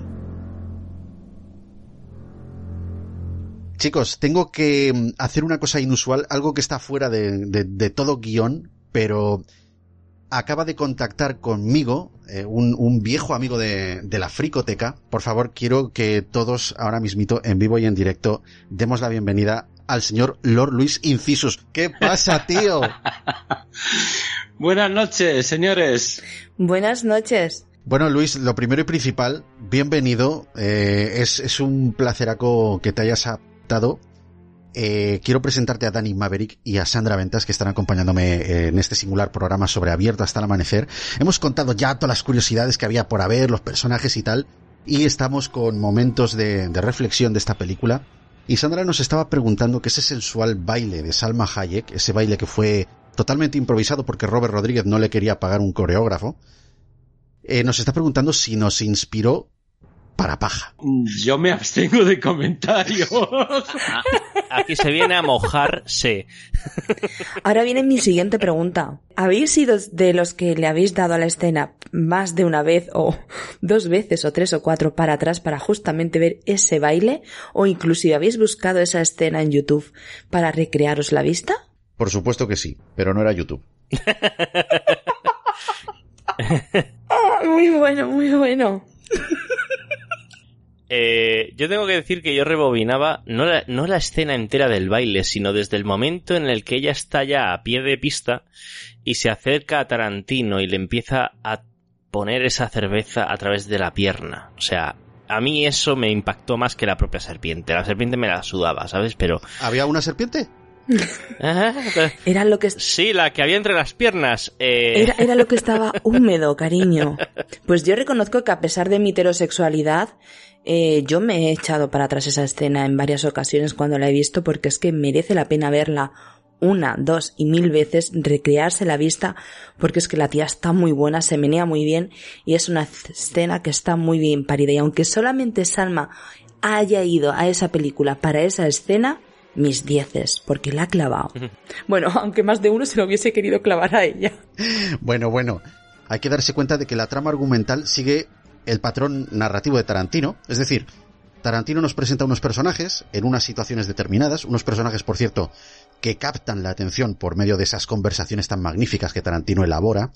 Luego, sus caminos eh, se cruzan, eh, se cruzan de forma conflictiva, por supuesto, y cuando el espectador cree que la historia va a ir por el cauce de resolver ese, ese conflicto que tienen los personajes que son tan opuestos, pues de pronto llega la película, hace un giro brusco e inesperado de guion donde cambian las historias radicalmente y de pronto son todos vampiros. Esto también lo hizo anteriormente en Pulp Fiction y, y corregidme si me equivoco, pero ¿recordáis la escena eh, cuando, cuando Butch, el personaje de Bruce Willis, y Marcellus Wallace se encuentran, entran en la tienda de empeños pensando aquí uno de los dos va a morir y de pronto esa escena cambia radicalmente y los dos son secuestrados y tienen que salir de, o sea, de, de ese sitio, ¿no?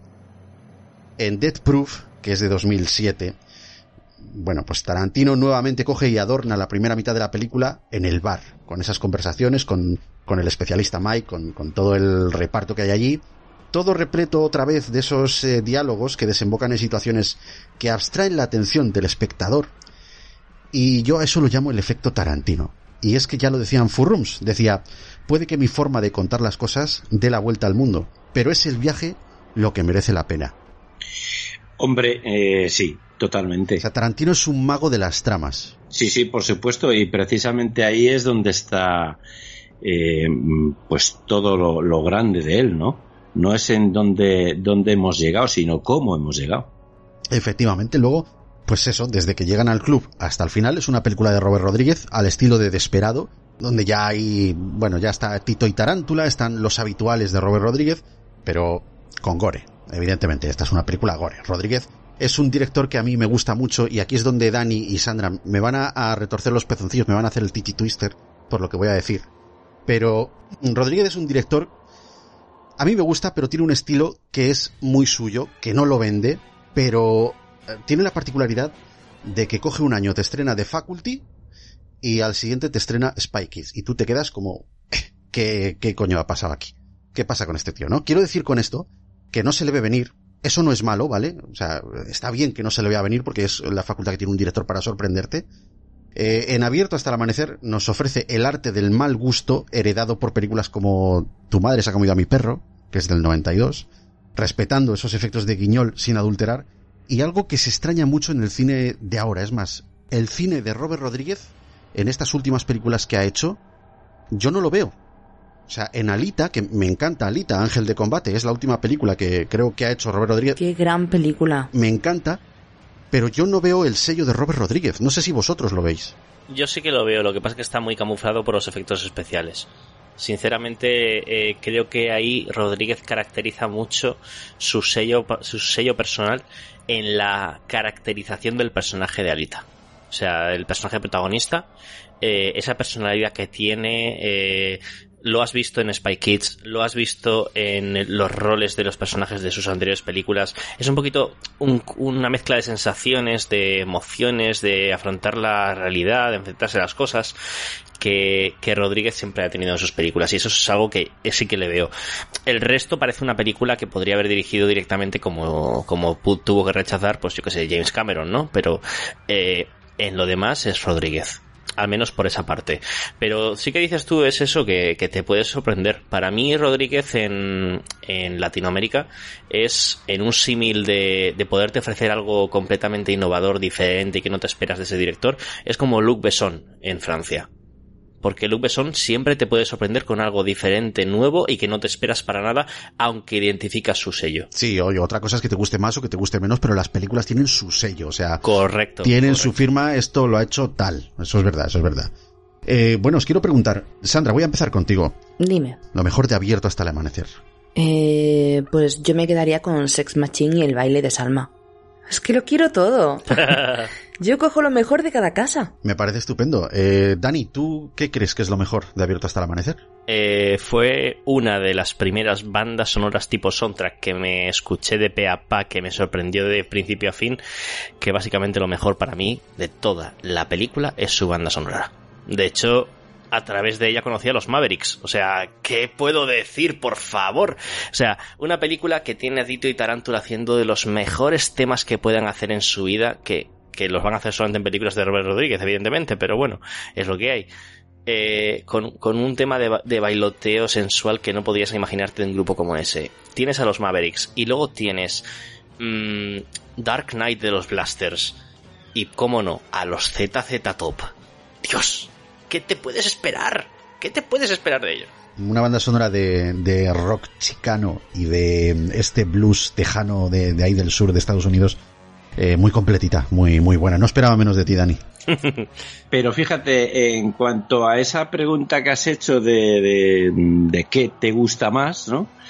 Mm, Yo, yo te voy a decir dos cosas. El giro que no te esperas y los vampiros. Por Dios, esa caracterización no la hemos visto en ningún sitio. Oh, es maravillosa. Es, mar- es que estoy además muy de acuerdo contigo, porque es que llega un momento en el que cuando todos de pronto se convierten en vampiros, que tú no te lo esperas cuando la estás viendo por primera vez, tú dices, joder, aquí de pronto podría venir alguien del espacio y cuadrar perfectamente con lo que estoy viendo, porque es una película que, que- que te sorprende, pero además eh, en una magnitud bastante abrumadora, ¿no? Entonces sí que estoy, sí que estoy ahí contigo. Hablamos un poquito de la serie. Ah, Pinchamos un poquito ahí en la heridita. Yo iba a verla, yo iba a verla, pero he tenido cosas que hacer. Yo me la puse a verla y no aguanté 10 minutos. Lo dejo ahí, no pude.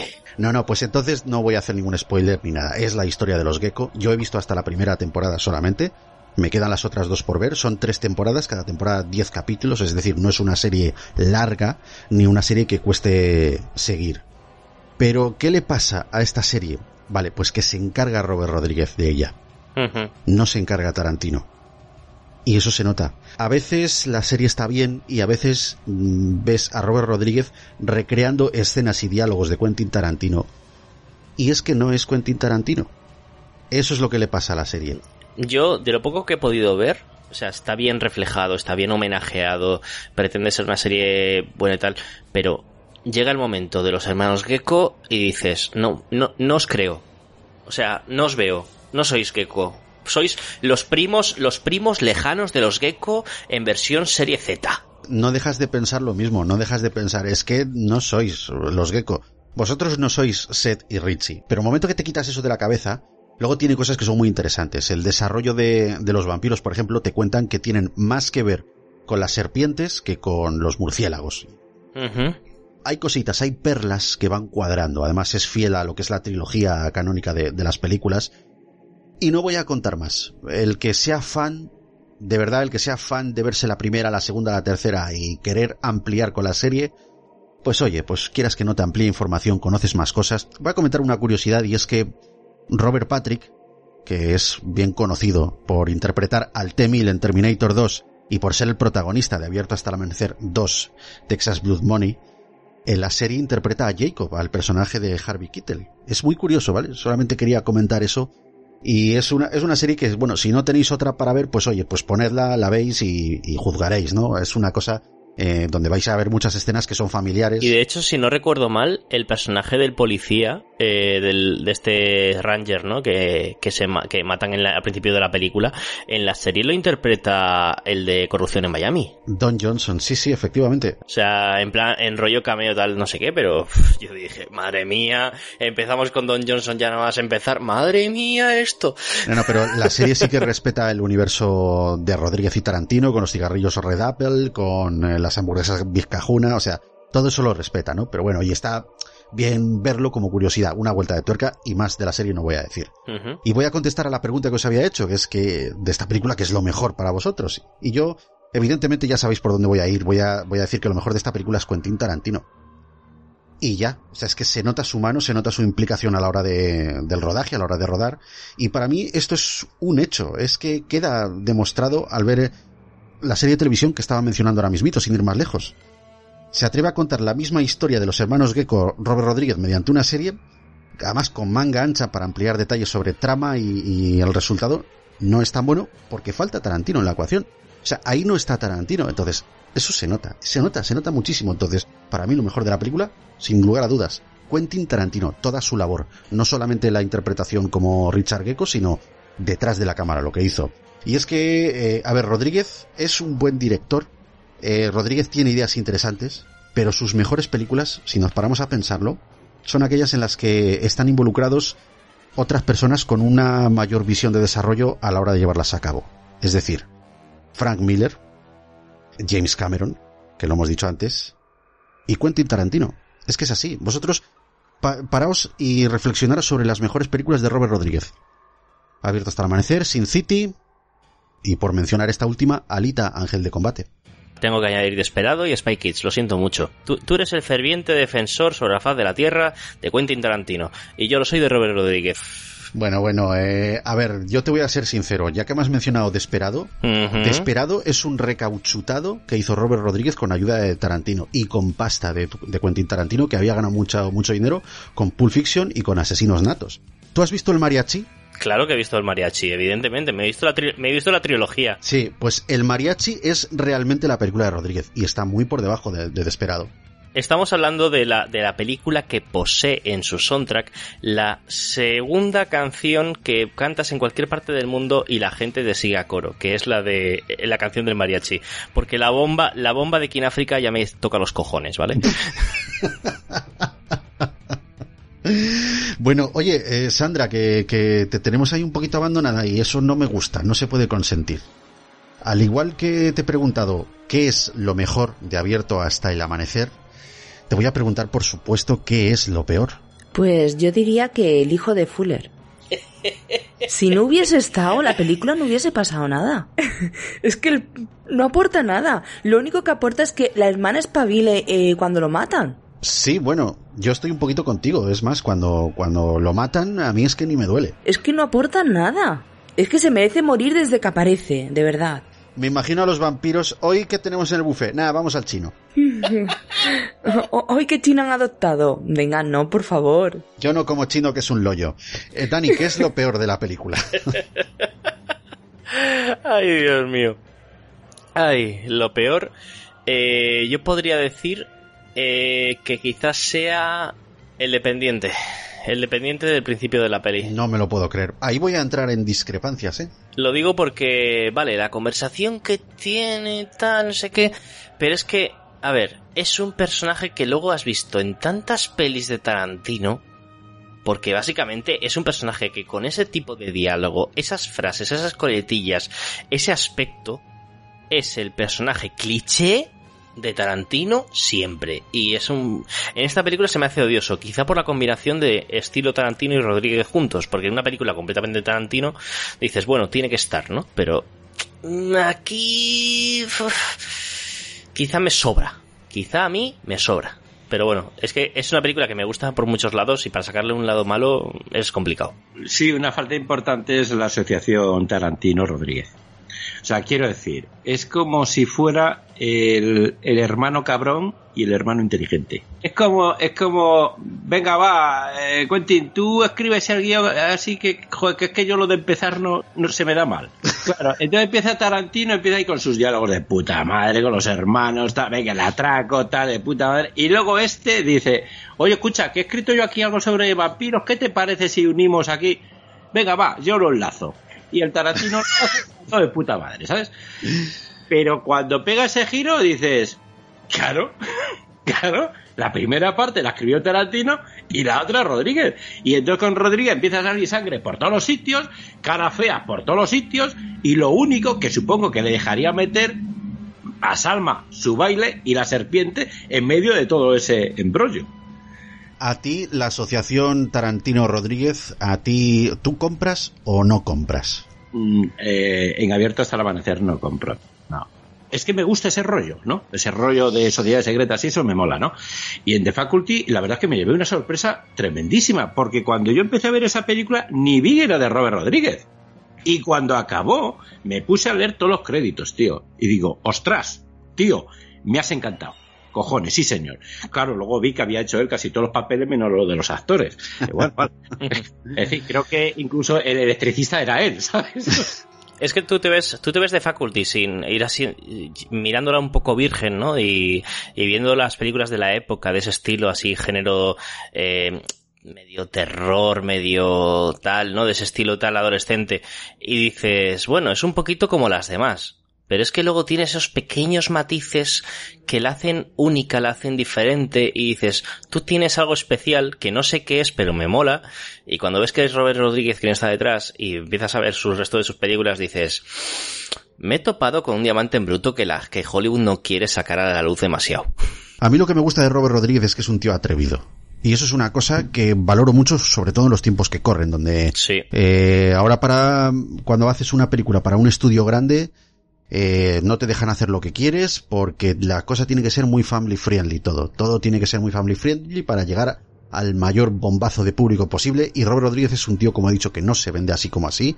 Eso es lo que me gusta de él. De hecho, voy a matizar una cosa. Eh, si te fijas, Death Proof, que es ese proyecto, perdón, Greenhouse, que es el proyecto en común que hicieron Rodríguez y Tarantino, ¿no? Eh, te voy a poner el ejemplo muy claro. Greenhouse querían homenajear ese cine clásico, ese cine antiguo, eh, casposo, que iba pasando de autocine en autocine, ¿no? Y, y te ves la película de Tarantino y es una película que, bueno, sí, tiene esos matices y tal, pero no deja de ser una película más de Tarantino, ¿no? Me encanta Death Proof. Te digo que me encanta Death Proof, la adoro. La adoro como, como el que más. Tiene una banda sonora que para mí es gloria pura, por ejemplo, y las actuaciones son impresionantes, vamos, es que, vamos, es impresionante. Y el coche, qué coche, por favor. ¿Vale? Pero lo que digo es, ahí, en esa combinación, por ejemplo, eh, como que Tarantino yo lo veo un poquito contenido porque podría exprimir mucho más el género Greenhouse en ese tipo de película del asesino en serie y sin embargo no deja de ser una película más de Tarantino de su estilo habitual y sin embargo Rodríguez está des- desenfrenado. Es que no lo para ni, ni Bruce Willis. Dijo, voy a poder hacer lo que me da la gana. Bien, pues lo voy a hacer sin límites, sin pudor. Que le den a, a la, a la MPA. Por eso te digo que Rodríguez, tú tienes totalmente la razón. Estoy de acuerdo contigo en que el tío no tiene límites. Pues mira, te voy a contar una cosa muy interesante. Bueno, a, a todos os voy a contar una cosa muy interesante, volviendo otra vez a abierto hasta el amanecer y respondiendo a esa pregunta que os he lanzado de, de qué es lo peor. Y es que, eh, bueno, en el, en el club hay una banda tocando en directo, todos lo sabemos, Sí. pero no son Tito y Tarántula. Me explico, vamos a ver. En este grupo de, de rock eh, México-estadounidense, solo está el vocalista, está eh, Tito Larriba, creo que se llama, si no recuerdo yo mal, solo está él. Los demás no son los componentes del grupo. Sin embargo, las canciones que se supone que están tocando sí que son temas originales de Tito y Tarántula. La de eh, Angry Croquet Cheese, de Cucarachas Enojadas y, y la de After Dark. Están tocando temas de Tito y Tarántula.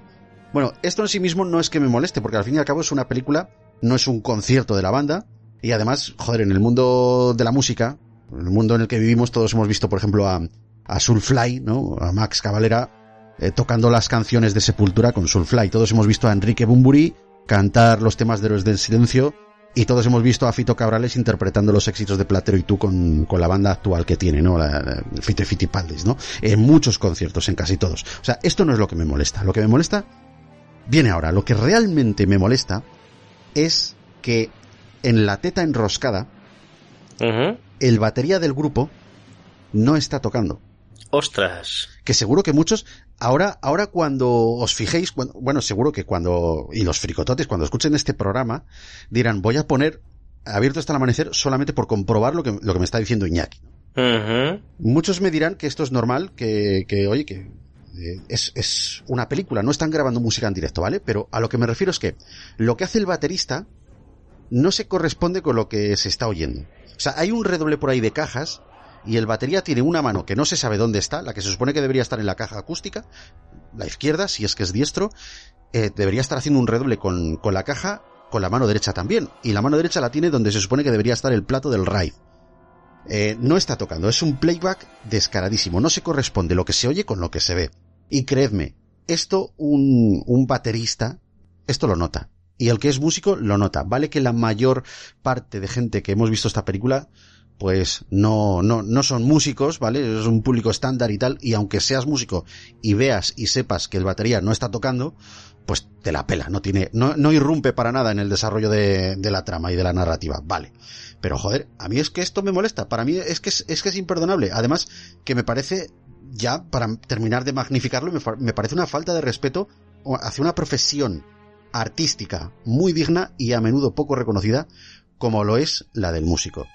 ¿Tú te imaginas Whiplash y que el actor principal no esté tocando la batería? Porque hay formas de hacerlo, ¿eh?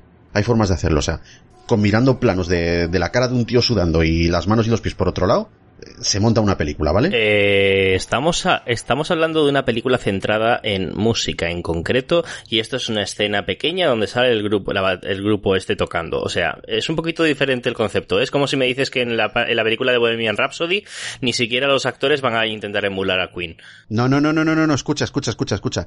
La comparativa puede que sea muy abrumadora, Dani, pero yo en lo que estoy haciendo hincapié, en lo que estoy retorciendo el pezón, es que es un detalle tonto, mínimo, que se resuelve sin ganas.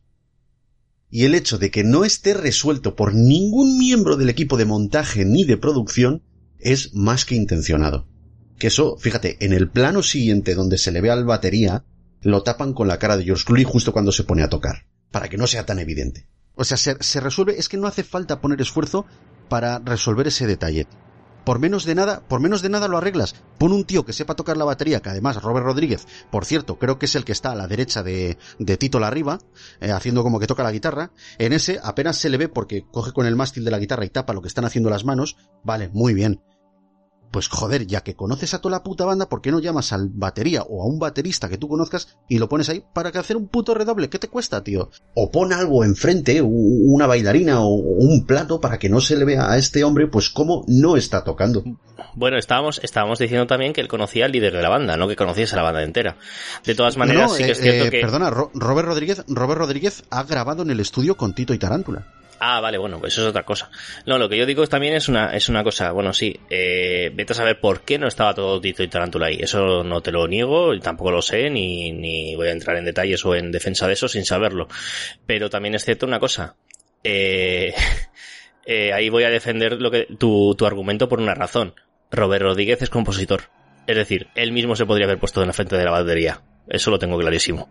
Mm, Ya ves, y el detalle ese de, la batería, pues ya, pero también te digo que es una cosa mínima, que no, no hace eh, ningún feo a, lo que es la trama de, la película, ni nada, simplemente es por sacar un detalle que no me ha gustado, y el detalle es ese. Es que ese es el detalle que, que no me gusta de la película. Lo demás, mira, es pasable. Lo de, lo del chino que se muere y me la pela. Eh, que es que, ¿sabes? Es que no, no, no encuentro detalles que no me gusten, salvo ese. Salvo ese. Y perdonadme. Pero es que tenía que citar alguno. ¿Sabes qué has provocado? Un debate en internet. No.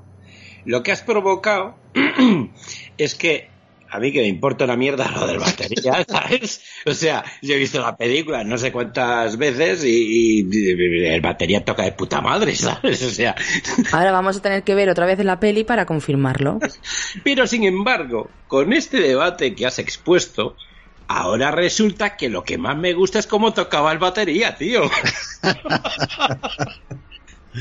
Es justo cuando entran al bar por primera vez eh, y hay un plano secuencia en el que muestran un poquito todas las bailarinas y todo el local y sale la banda eh, tocando, se supone, la de cucarachas enojadas.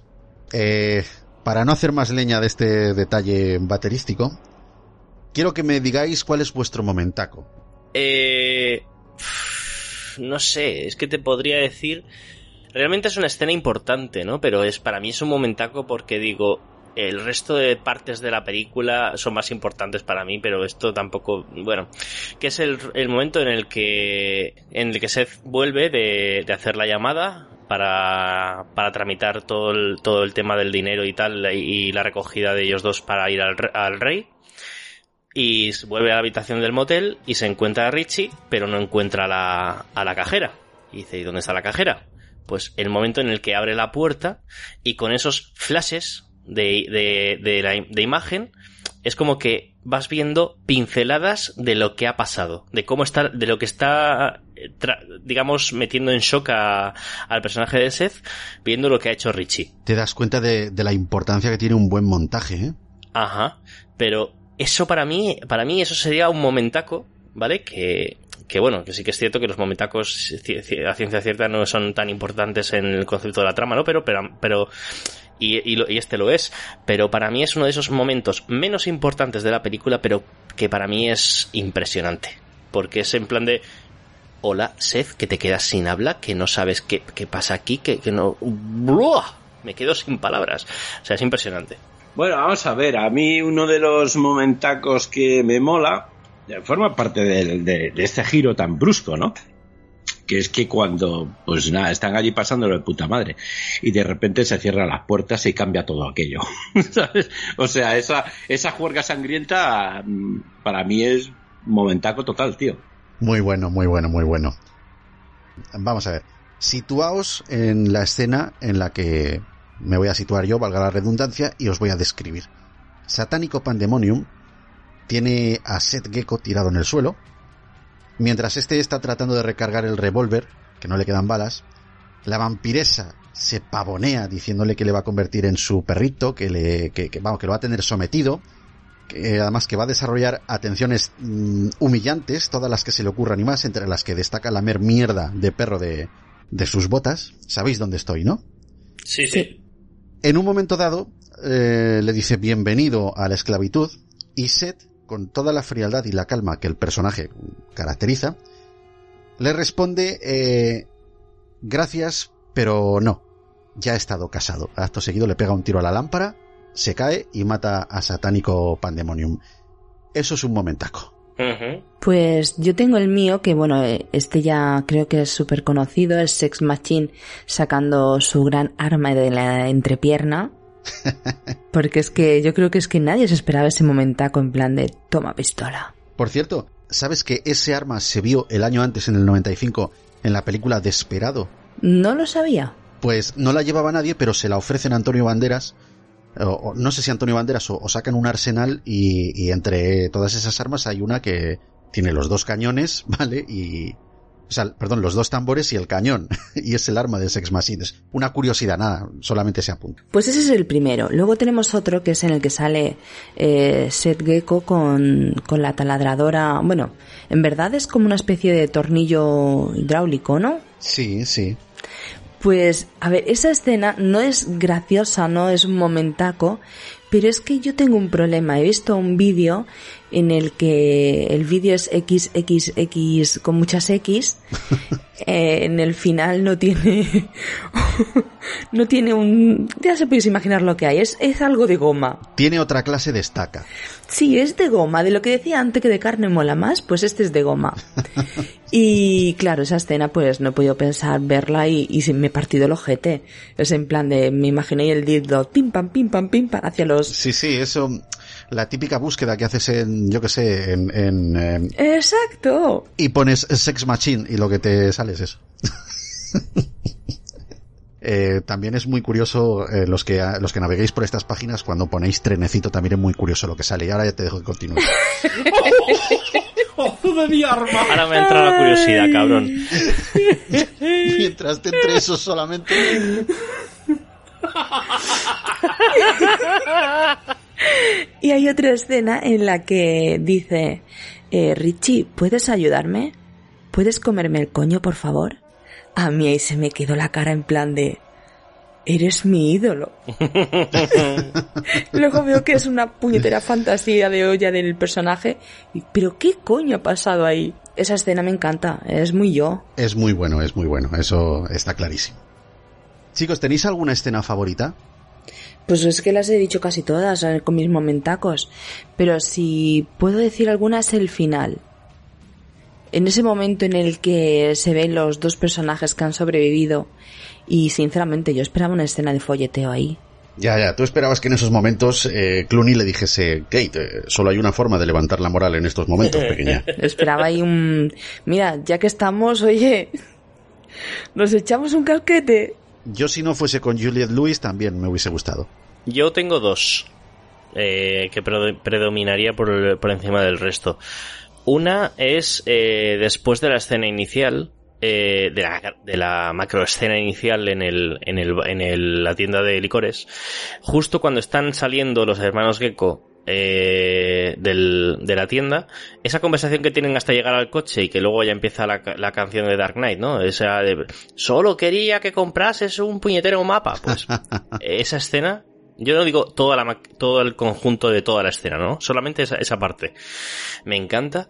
Y luego la, la definición que tiene eh, de la pérdida de la fe, el pastor. Porque es un diálogo muy tarantino, pero a la par muy humano. Todos nos hemos replanteado alguna vez el tema espiritual y en plan de si es verdad que existe algo, porque hay tantas injusticias. Yo creo que eso es algo que nos hemos replanteado todos más tarde o más temprano. Lo que me refiero es que en una película como esta, pues te esperas a lo mejor eh, el típico diálogo con sarcasmos y, y sorna de Tarantino en este tipo de conceptos, ¿no? Como eh, lo, del, lo del atraco a, a bancos y no sé qué que tienen... eh, eh, que, que tienen al principio de Pulp Fiction, ¿no? Vamos, lo que tú te refieres es que te esperarías una clase de diálogo que tirase más por, eh, yo que sé, por, por una conversación un poquito más de tasca, menos intrascendente, o sea, más exacto. intrascendente, perdón. Exacto. Sin embargo, toca un tema como, como la religión, como la fe. No, pero que incluso podría tocar la fe en un estilo tarantino, pero haciéndolo a un modo como suele hacer Kevin Smith en sus películas con el tema de la fe, eh, sin ir más lejos en Dogma, ¿no? Pero, sin embargo, lo hace de una forma tan humilde, tan cercana y tan humana, que, te, que dices, sí, se nota que es tarantino, pero a la vez me encanta cómo lo plantea. Te sientas o no identificado, evidentemente, ¿no? Pero que dices, jolín, qué bien ha quedado. Sí. Podría dejar de ver cine y ver solamente escenas de diálogos creados por, por Tarantino. O sea, eso es una pasada. Cuando uno se pone a ver, por enésima vez, Reservoir Dogs, por ejemplo, Pulp Fiction, eh, lo que queráis, me da igual. Eh, Los Ocho Diosos, ¡buah! maravilloso. Mm, los diálogos.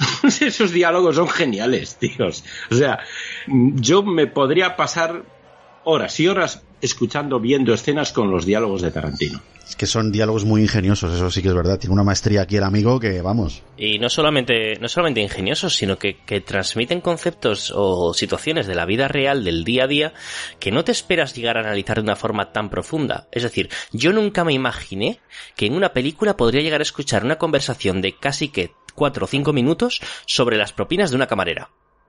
Y que quede tan bien.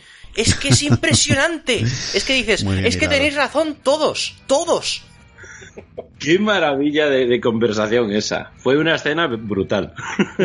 Pues la verdad es que coincido con vosotros, no tengo nada que deciros al respecto. Pero mira, sí que te voy a decir, Dani, que mi escena favorita es la escena inicial en la tienda de licores.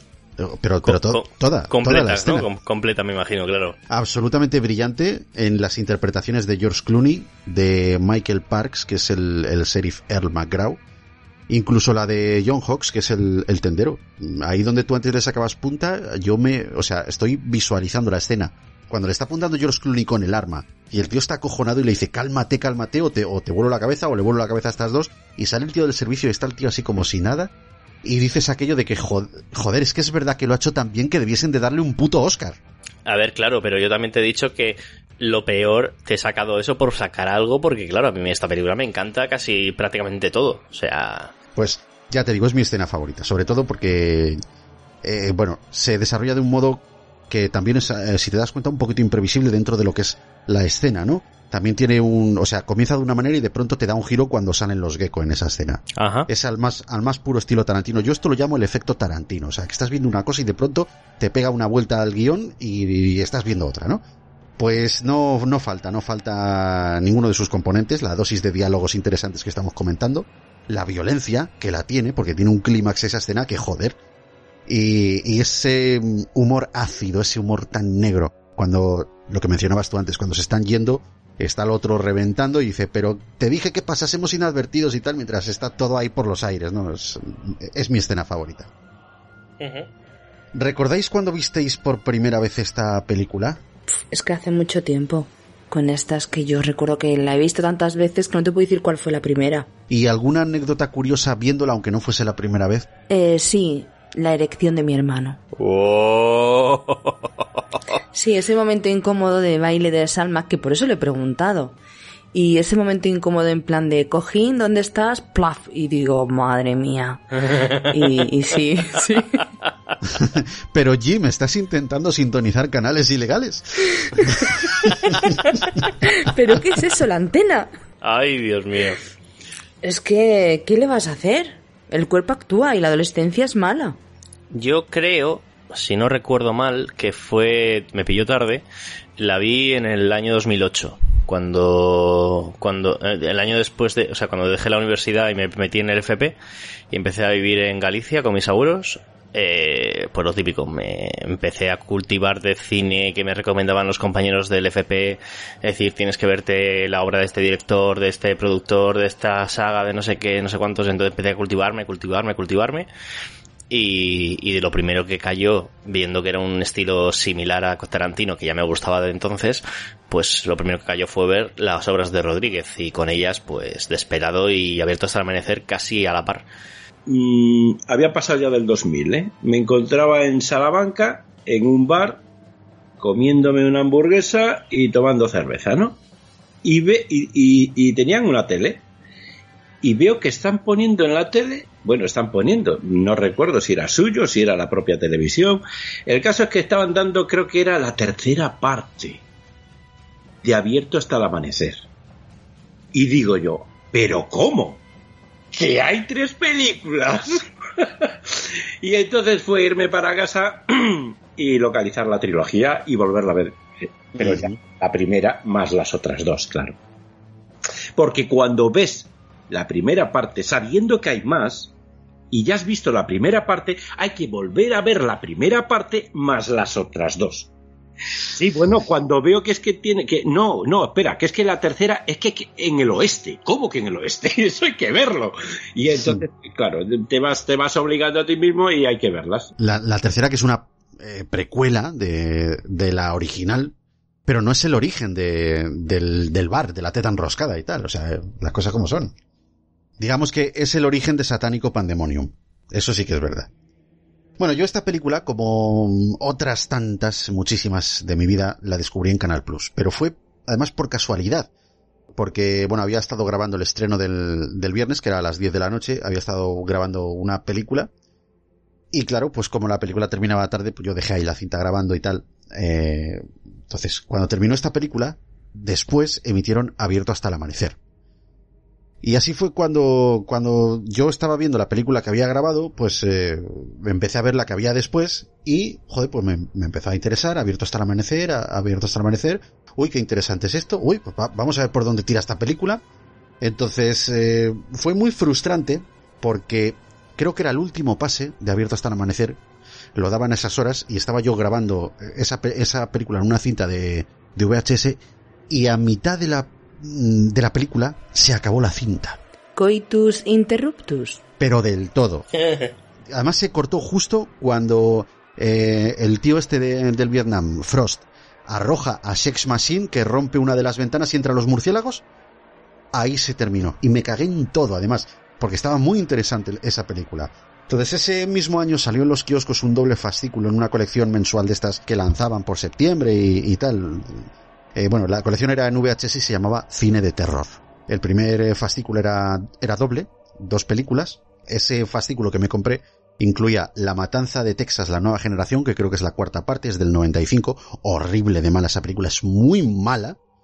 Es continuación de la de Top Hopper, pero ya es la cuarta entrega. Matthew McConaughey, René Zellweger y Letterface eh, travestido. No os cuento más. Horrible la película. Bueno. Incluía esa película e incluía Abierto hasta el amanecer, así que compré el fascículo por 1995 pesetas. Me lo vendió además una tendera que era muy amable. Eh, bueno, recuerdo que era sordomuda. Esto me impactó, por eso lo recuerdo. Y tuve que escribirle en un papel cómo se llamaba la colección porque la mujer no, no acertaba a leerme los labios y yo no sabía hablar lenguaje de signos. Entonces, en esa época yo estaba en el instituto y me fugué una clase para ir precisamente a ese kiosco que estaba, estaba escondido en un soportal a tomar por culo de donde estaba mi, mi centro de estudios. Y es que en todos los kioscos y librerías que había alrededor estaba agotado. Estaba agotado. Y tuve que irme a, bueno, pues donde Cristo perdió el mechero para poder encontrarlo. Al final la encontré, la compré y Tendría que rebuscar muy mucho para saber si todavía las conservo. Creo que no, porque toda mi colección de VHS eh, se lo regalé a una, a una novia que tuve cuando yo iba adquiriendo las películas en DVD. Pues las de VHS se las iba dando a ella. Pero sí, sí, recuerdo perfectamente que luego llegué a casa, la vi y, buah, me encantó la película y hasta hoy. Bueno, recomendación de esta película. ¿Cómo recomendaríais a, a, a cualquiera? ¿Con qué argumentos le diríais que esta película es obligada, que, que, que tiene que verla? Chochos, chochos, chochos, chochos, chochos, chochos, chochos, chochos, chochos, chochos, chochos, chochos, chochos y chochos. es que Chech Marín lo dice todo cuando está ahí presentando en el momento de la teta enroscada, de verdad. Es una cosa que dices... Ah, no te hace falta saber nada más de la película si no la habéis visto. Eh, ¿Vale? Os la hemos destripado a tope ya, pero da igual. Eh, chochos. y luego veis la película y dejaros sorprender. A ver, tenemos que juntar los vampiros con baile sexy sugerente que da para paja y un George Clooney bastante aceptable. ¿Qué puede ir mal? Efectivamente, y todo comandado por Robert Rodríguez y Quentin Tarantino. ¿Qué puede salir mal ahí? Bueno, que yo soy muy fan de Tarantino. Entonces, mmm, ese Tarantino, ¿qué más necesitáis saber? O sea, si ya está todo dicho. tenéis, tenéis, vampiros, tenéis sangre, tenéis bailes, tenéis pajas, tenéis chochos, yo no sé si hay que decir algo más. es que ten, todos los ingredientes para una buena fiesta. Joder. Claro, joder, esto es una bacanal. bueno, pues mi recomendación es eh, la siguiente.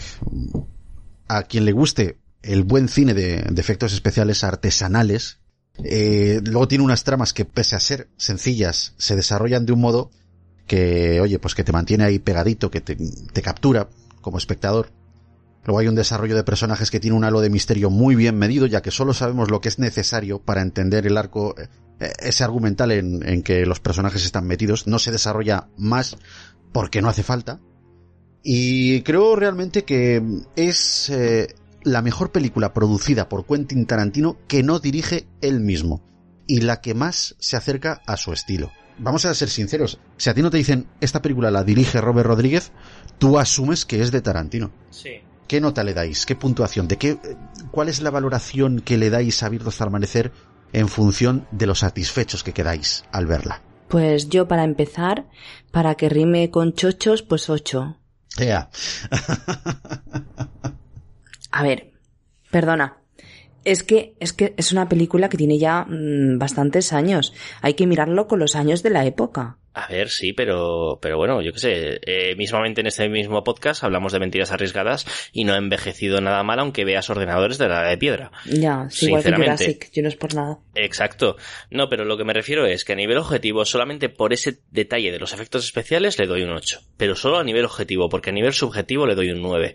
O sea, es las actuaciones, es la música, es el ambiente, es la combinación Tarantino-Rodríguez, es Sex Machine, ¿vale? O sea, y, y es ese movimiento de pierna de Salma Hayek tirando la cervecita a la boca de Tarantino. ¡Ya está! Ah, bueno, perdón, perdón. Y no nos olvidemos, es ver a un machete joven y tío buenorro. Porque hoy en día le ves y dices, "Bah, pero estaba para comérselo. Eh, eh, estaba petadísimo el tío. Estaba cachas, pero vamos, es decir, poco. Ahí el Dani Trejo. Dame el manubrio mexicano, neno.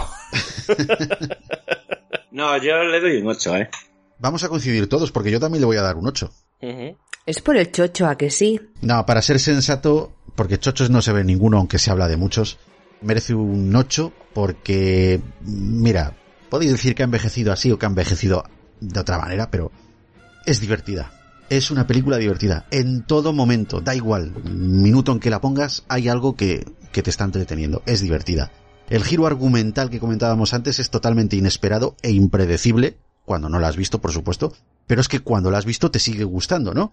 Y además se mezcla perfectamente con el tono global de la película. Lo que quiero decir es que en resumidas cuentas, yo creo que esta película deja un recuerdo positivo. Película disfrutable que Robert Rodríguez creo que no ha podido igualar ya en, en su carrera. Lo más importante de esta película es que mantiene un guion con coherencia, que cuando sacamos eh, vampiros, hombres lobos, muertos vivientes, eh, mantener la coherencia en el guion cuesta mucho trabajo. Y en esta película, oye, pues mantiene una coherencia con, con lo que es desde el principio hasta el fin, una historia, no, está bien resuelto. ¿Sabéis qué os digo? Voy a poner la película ahora, cuando acabemos.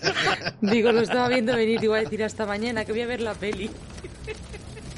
¿Sabe alguien lo que está pasando aquí?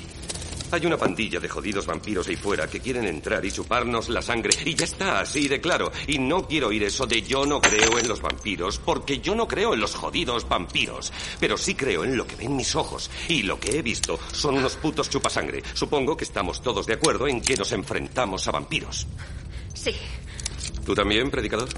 No creo en los vampiros, pero creo en lo que he visto. Bien dicho. Bien, ya que estamos todos de acuerdo en que nos enfrentamos a vampiros, ¿qué sabemos sobre ellos? ¿Las cruces repelen a los vampiros? ¿Tenemos alguna? En la autocaravana. En otras palabras, no. Esperad, mirad a vuestro alrededor. Tenemos cruces por todas partes. Solo hay que juntar dos palos y se obtiene una cruz. Sí, es cierto. Peter Cushing siempre lo hacía. Bien, ya las tenemos. ¿Hay algo más con lo que nos podamos defender?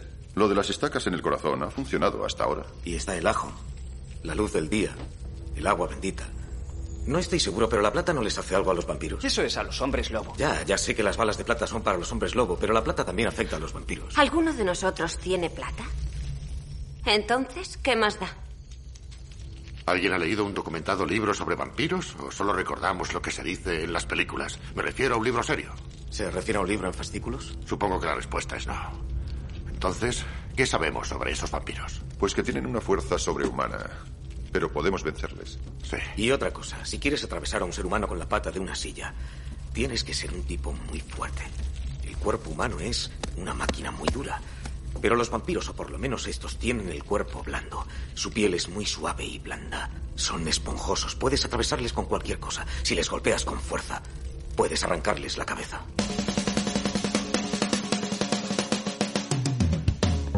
Bueno, sé lo que estáis eh, pensando. La voz de Scott Fuller, de- del chinito de ese con el que tanto nos hemos metido, es la de Jordi Pons, es la voz de Marty McFly. Para lo único que ha servido el chino es para decir, así se pueden hacer cruces. Ya está. Cucarachas enojadas. Bueno chicos, pues eh, nada, muchas gracias por hacerme compañía en este programa. Ha sido un, un ratejo muy divertido, lo habéis hecho vosotros muy divertido, muy ameno. Vaya sorpresaza la de Luis, esto no me lo esperaba, pero oye, una sorpresa bien avenida, al fin y al cabo. Pero eh, bueno, hay que marcharse porque eh, bueno, ya estoy empezando a ver los rayitos de sol por los agujeros de, de la pared, por esos agujeros de bala que tengo yo en mi cuarto. Y se nos va a echar el día encima. Y no es plan, no es plan. Una cosita muy importante que quiero recordaros a vosotros y a todos los fricototes es que este es el programa número 98. Eso significa que está próximo el programa número 100.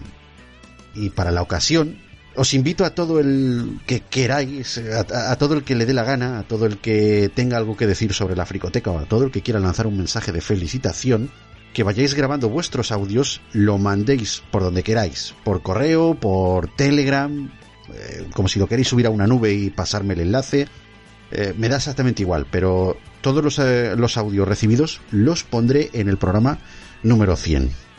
Y nada, brevemente, recordad por favor chicos a los fricototes donde pueden localizaros individualmente, hacer ese recordatorio eh, para esa despedida tan guay, tan chachi, tan elegante que sabéis hacer. Pues a mí me podéis escuchar en el podcast en clave de Soundtrack, que podéis encontrar en Evox y otros podcatchers.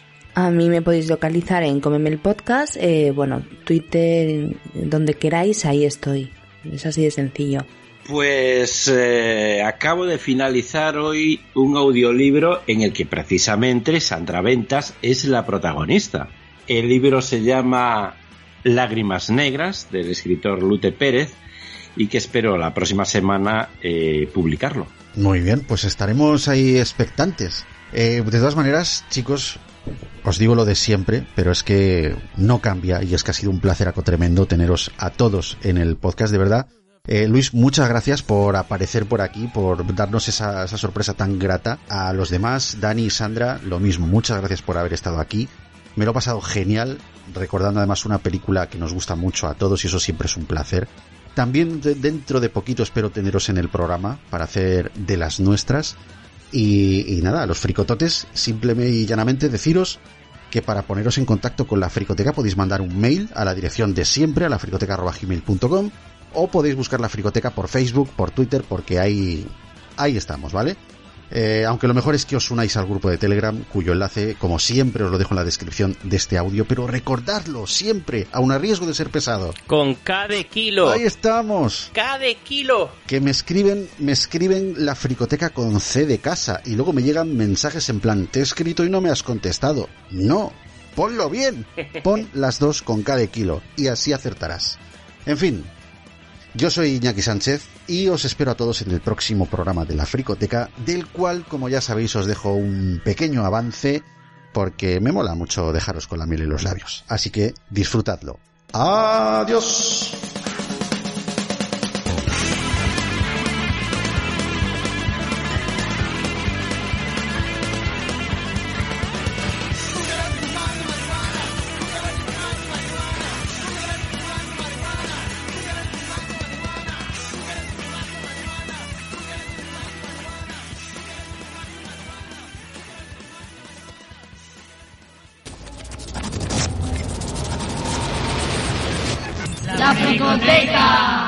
También disponible en supositorios. Su mal uso puede provocar amputaciones. Consulta a tu psicólogo antes de escucharlo. 日本でのリスナー、フリコテカを聞いてくれてありがとう。 Mira el hijo de perra. ¿Qué le ha pasado? Está muerto. ¿Lo oyes él? Lo hemos matado. ¿Qué es eso? Es asqueroso. ¿Huele así porque está muerto? Eh, No tiene ojos, porque vive bajo tierra. Y esos tentáculos. Sí. Parece que le salen justo de la boca. Si te enganchan, te absorbe hasta enterrarte. Es probablemente el mayor descubrimiento zoológico del siglo. ¡Eh, mirad esto! ¡Menuda captura! ¡Es enorme! Me parece que he encontrado el culo del bicho. Sí, debe impulsarse con estos. Todos empujando a la vez. Por eso se mueve tan rápido. Oye, Ronda, ¿habías oído hablar de algo así alguna vez? Claro, Earl, todos lo sabíamos, pero no queríamos decírtelo. Eres bobo, nunca he visto nadie algo así. Esto es un acontecimiento. Callad, escuchadme. Según mis cálculos, hay tres más de estos. ¿Qué? ¿Tres más? Tengo sismógrafos por todo el valle. Si comparas los gráficos, a las dos estuvo uno aquí, pero a la misma hora estuvo otro a tres millas. Ya van dos. Pero además, vemos, no te esfuerces. ¿Y tu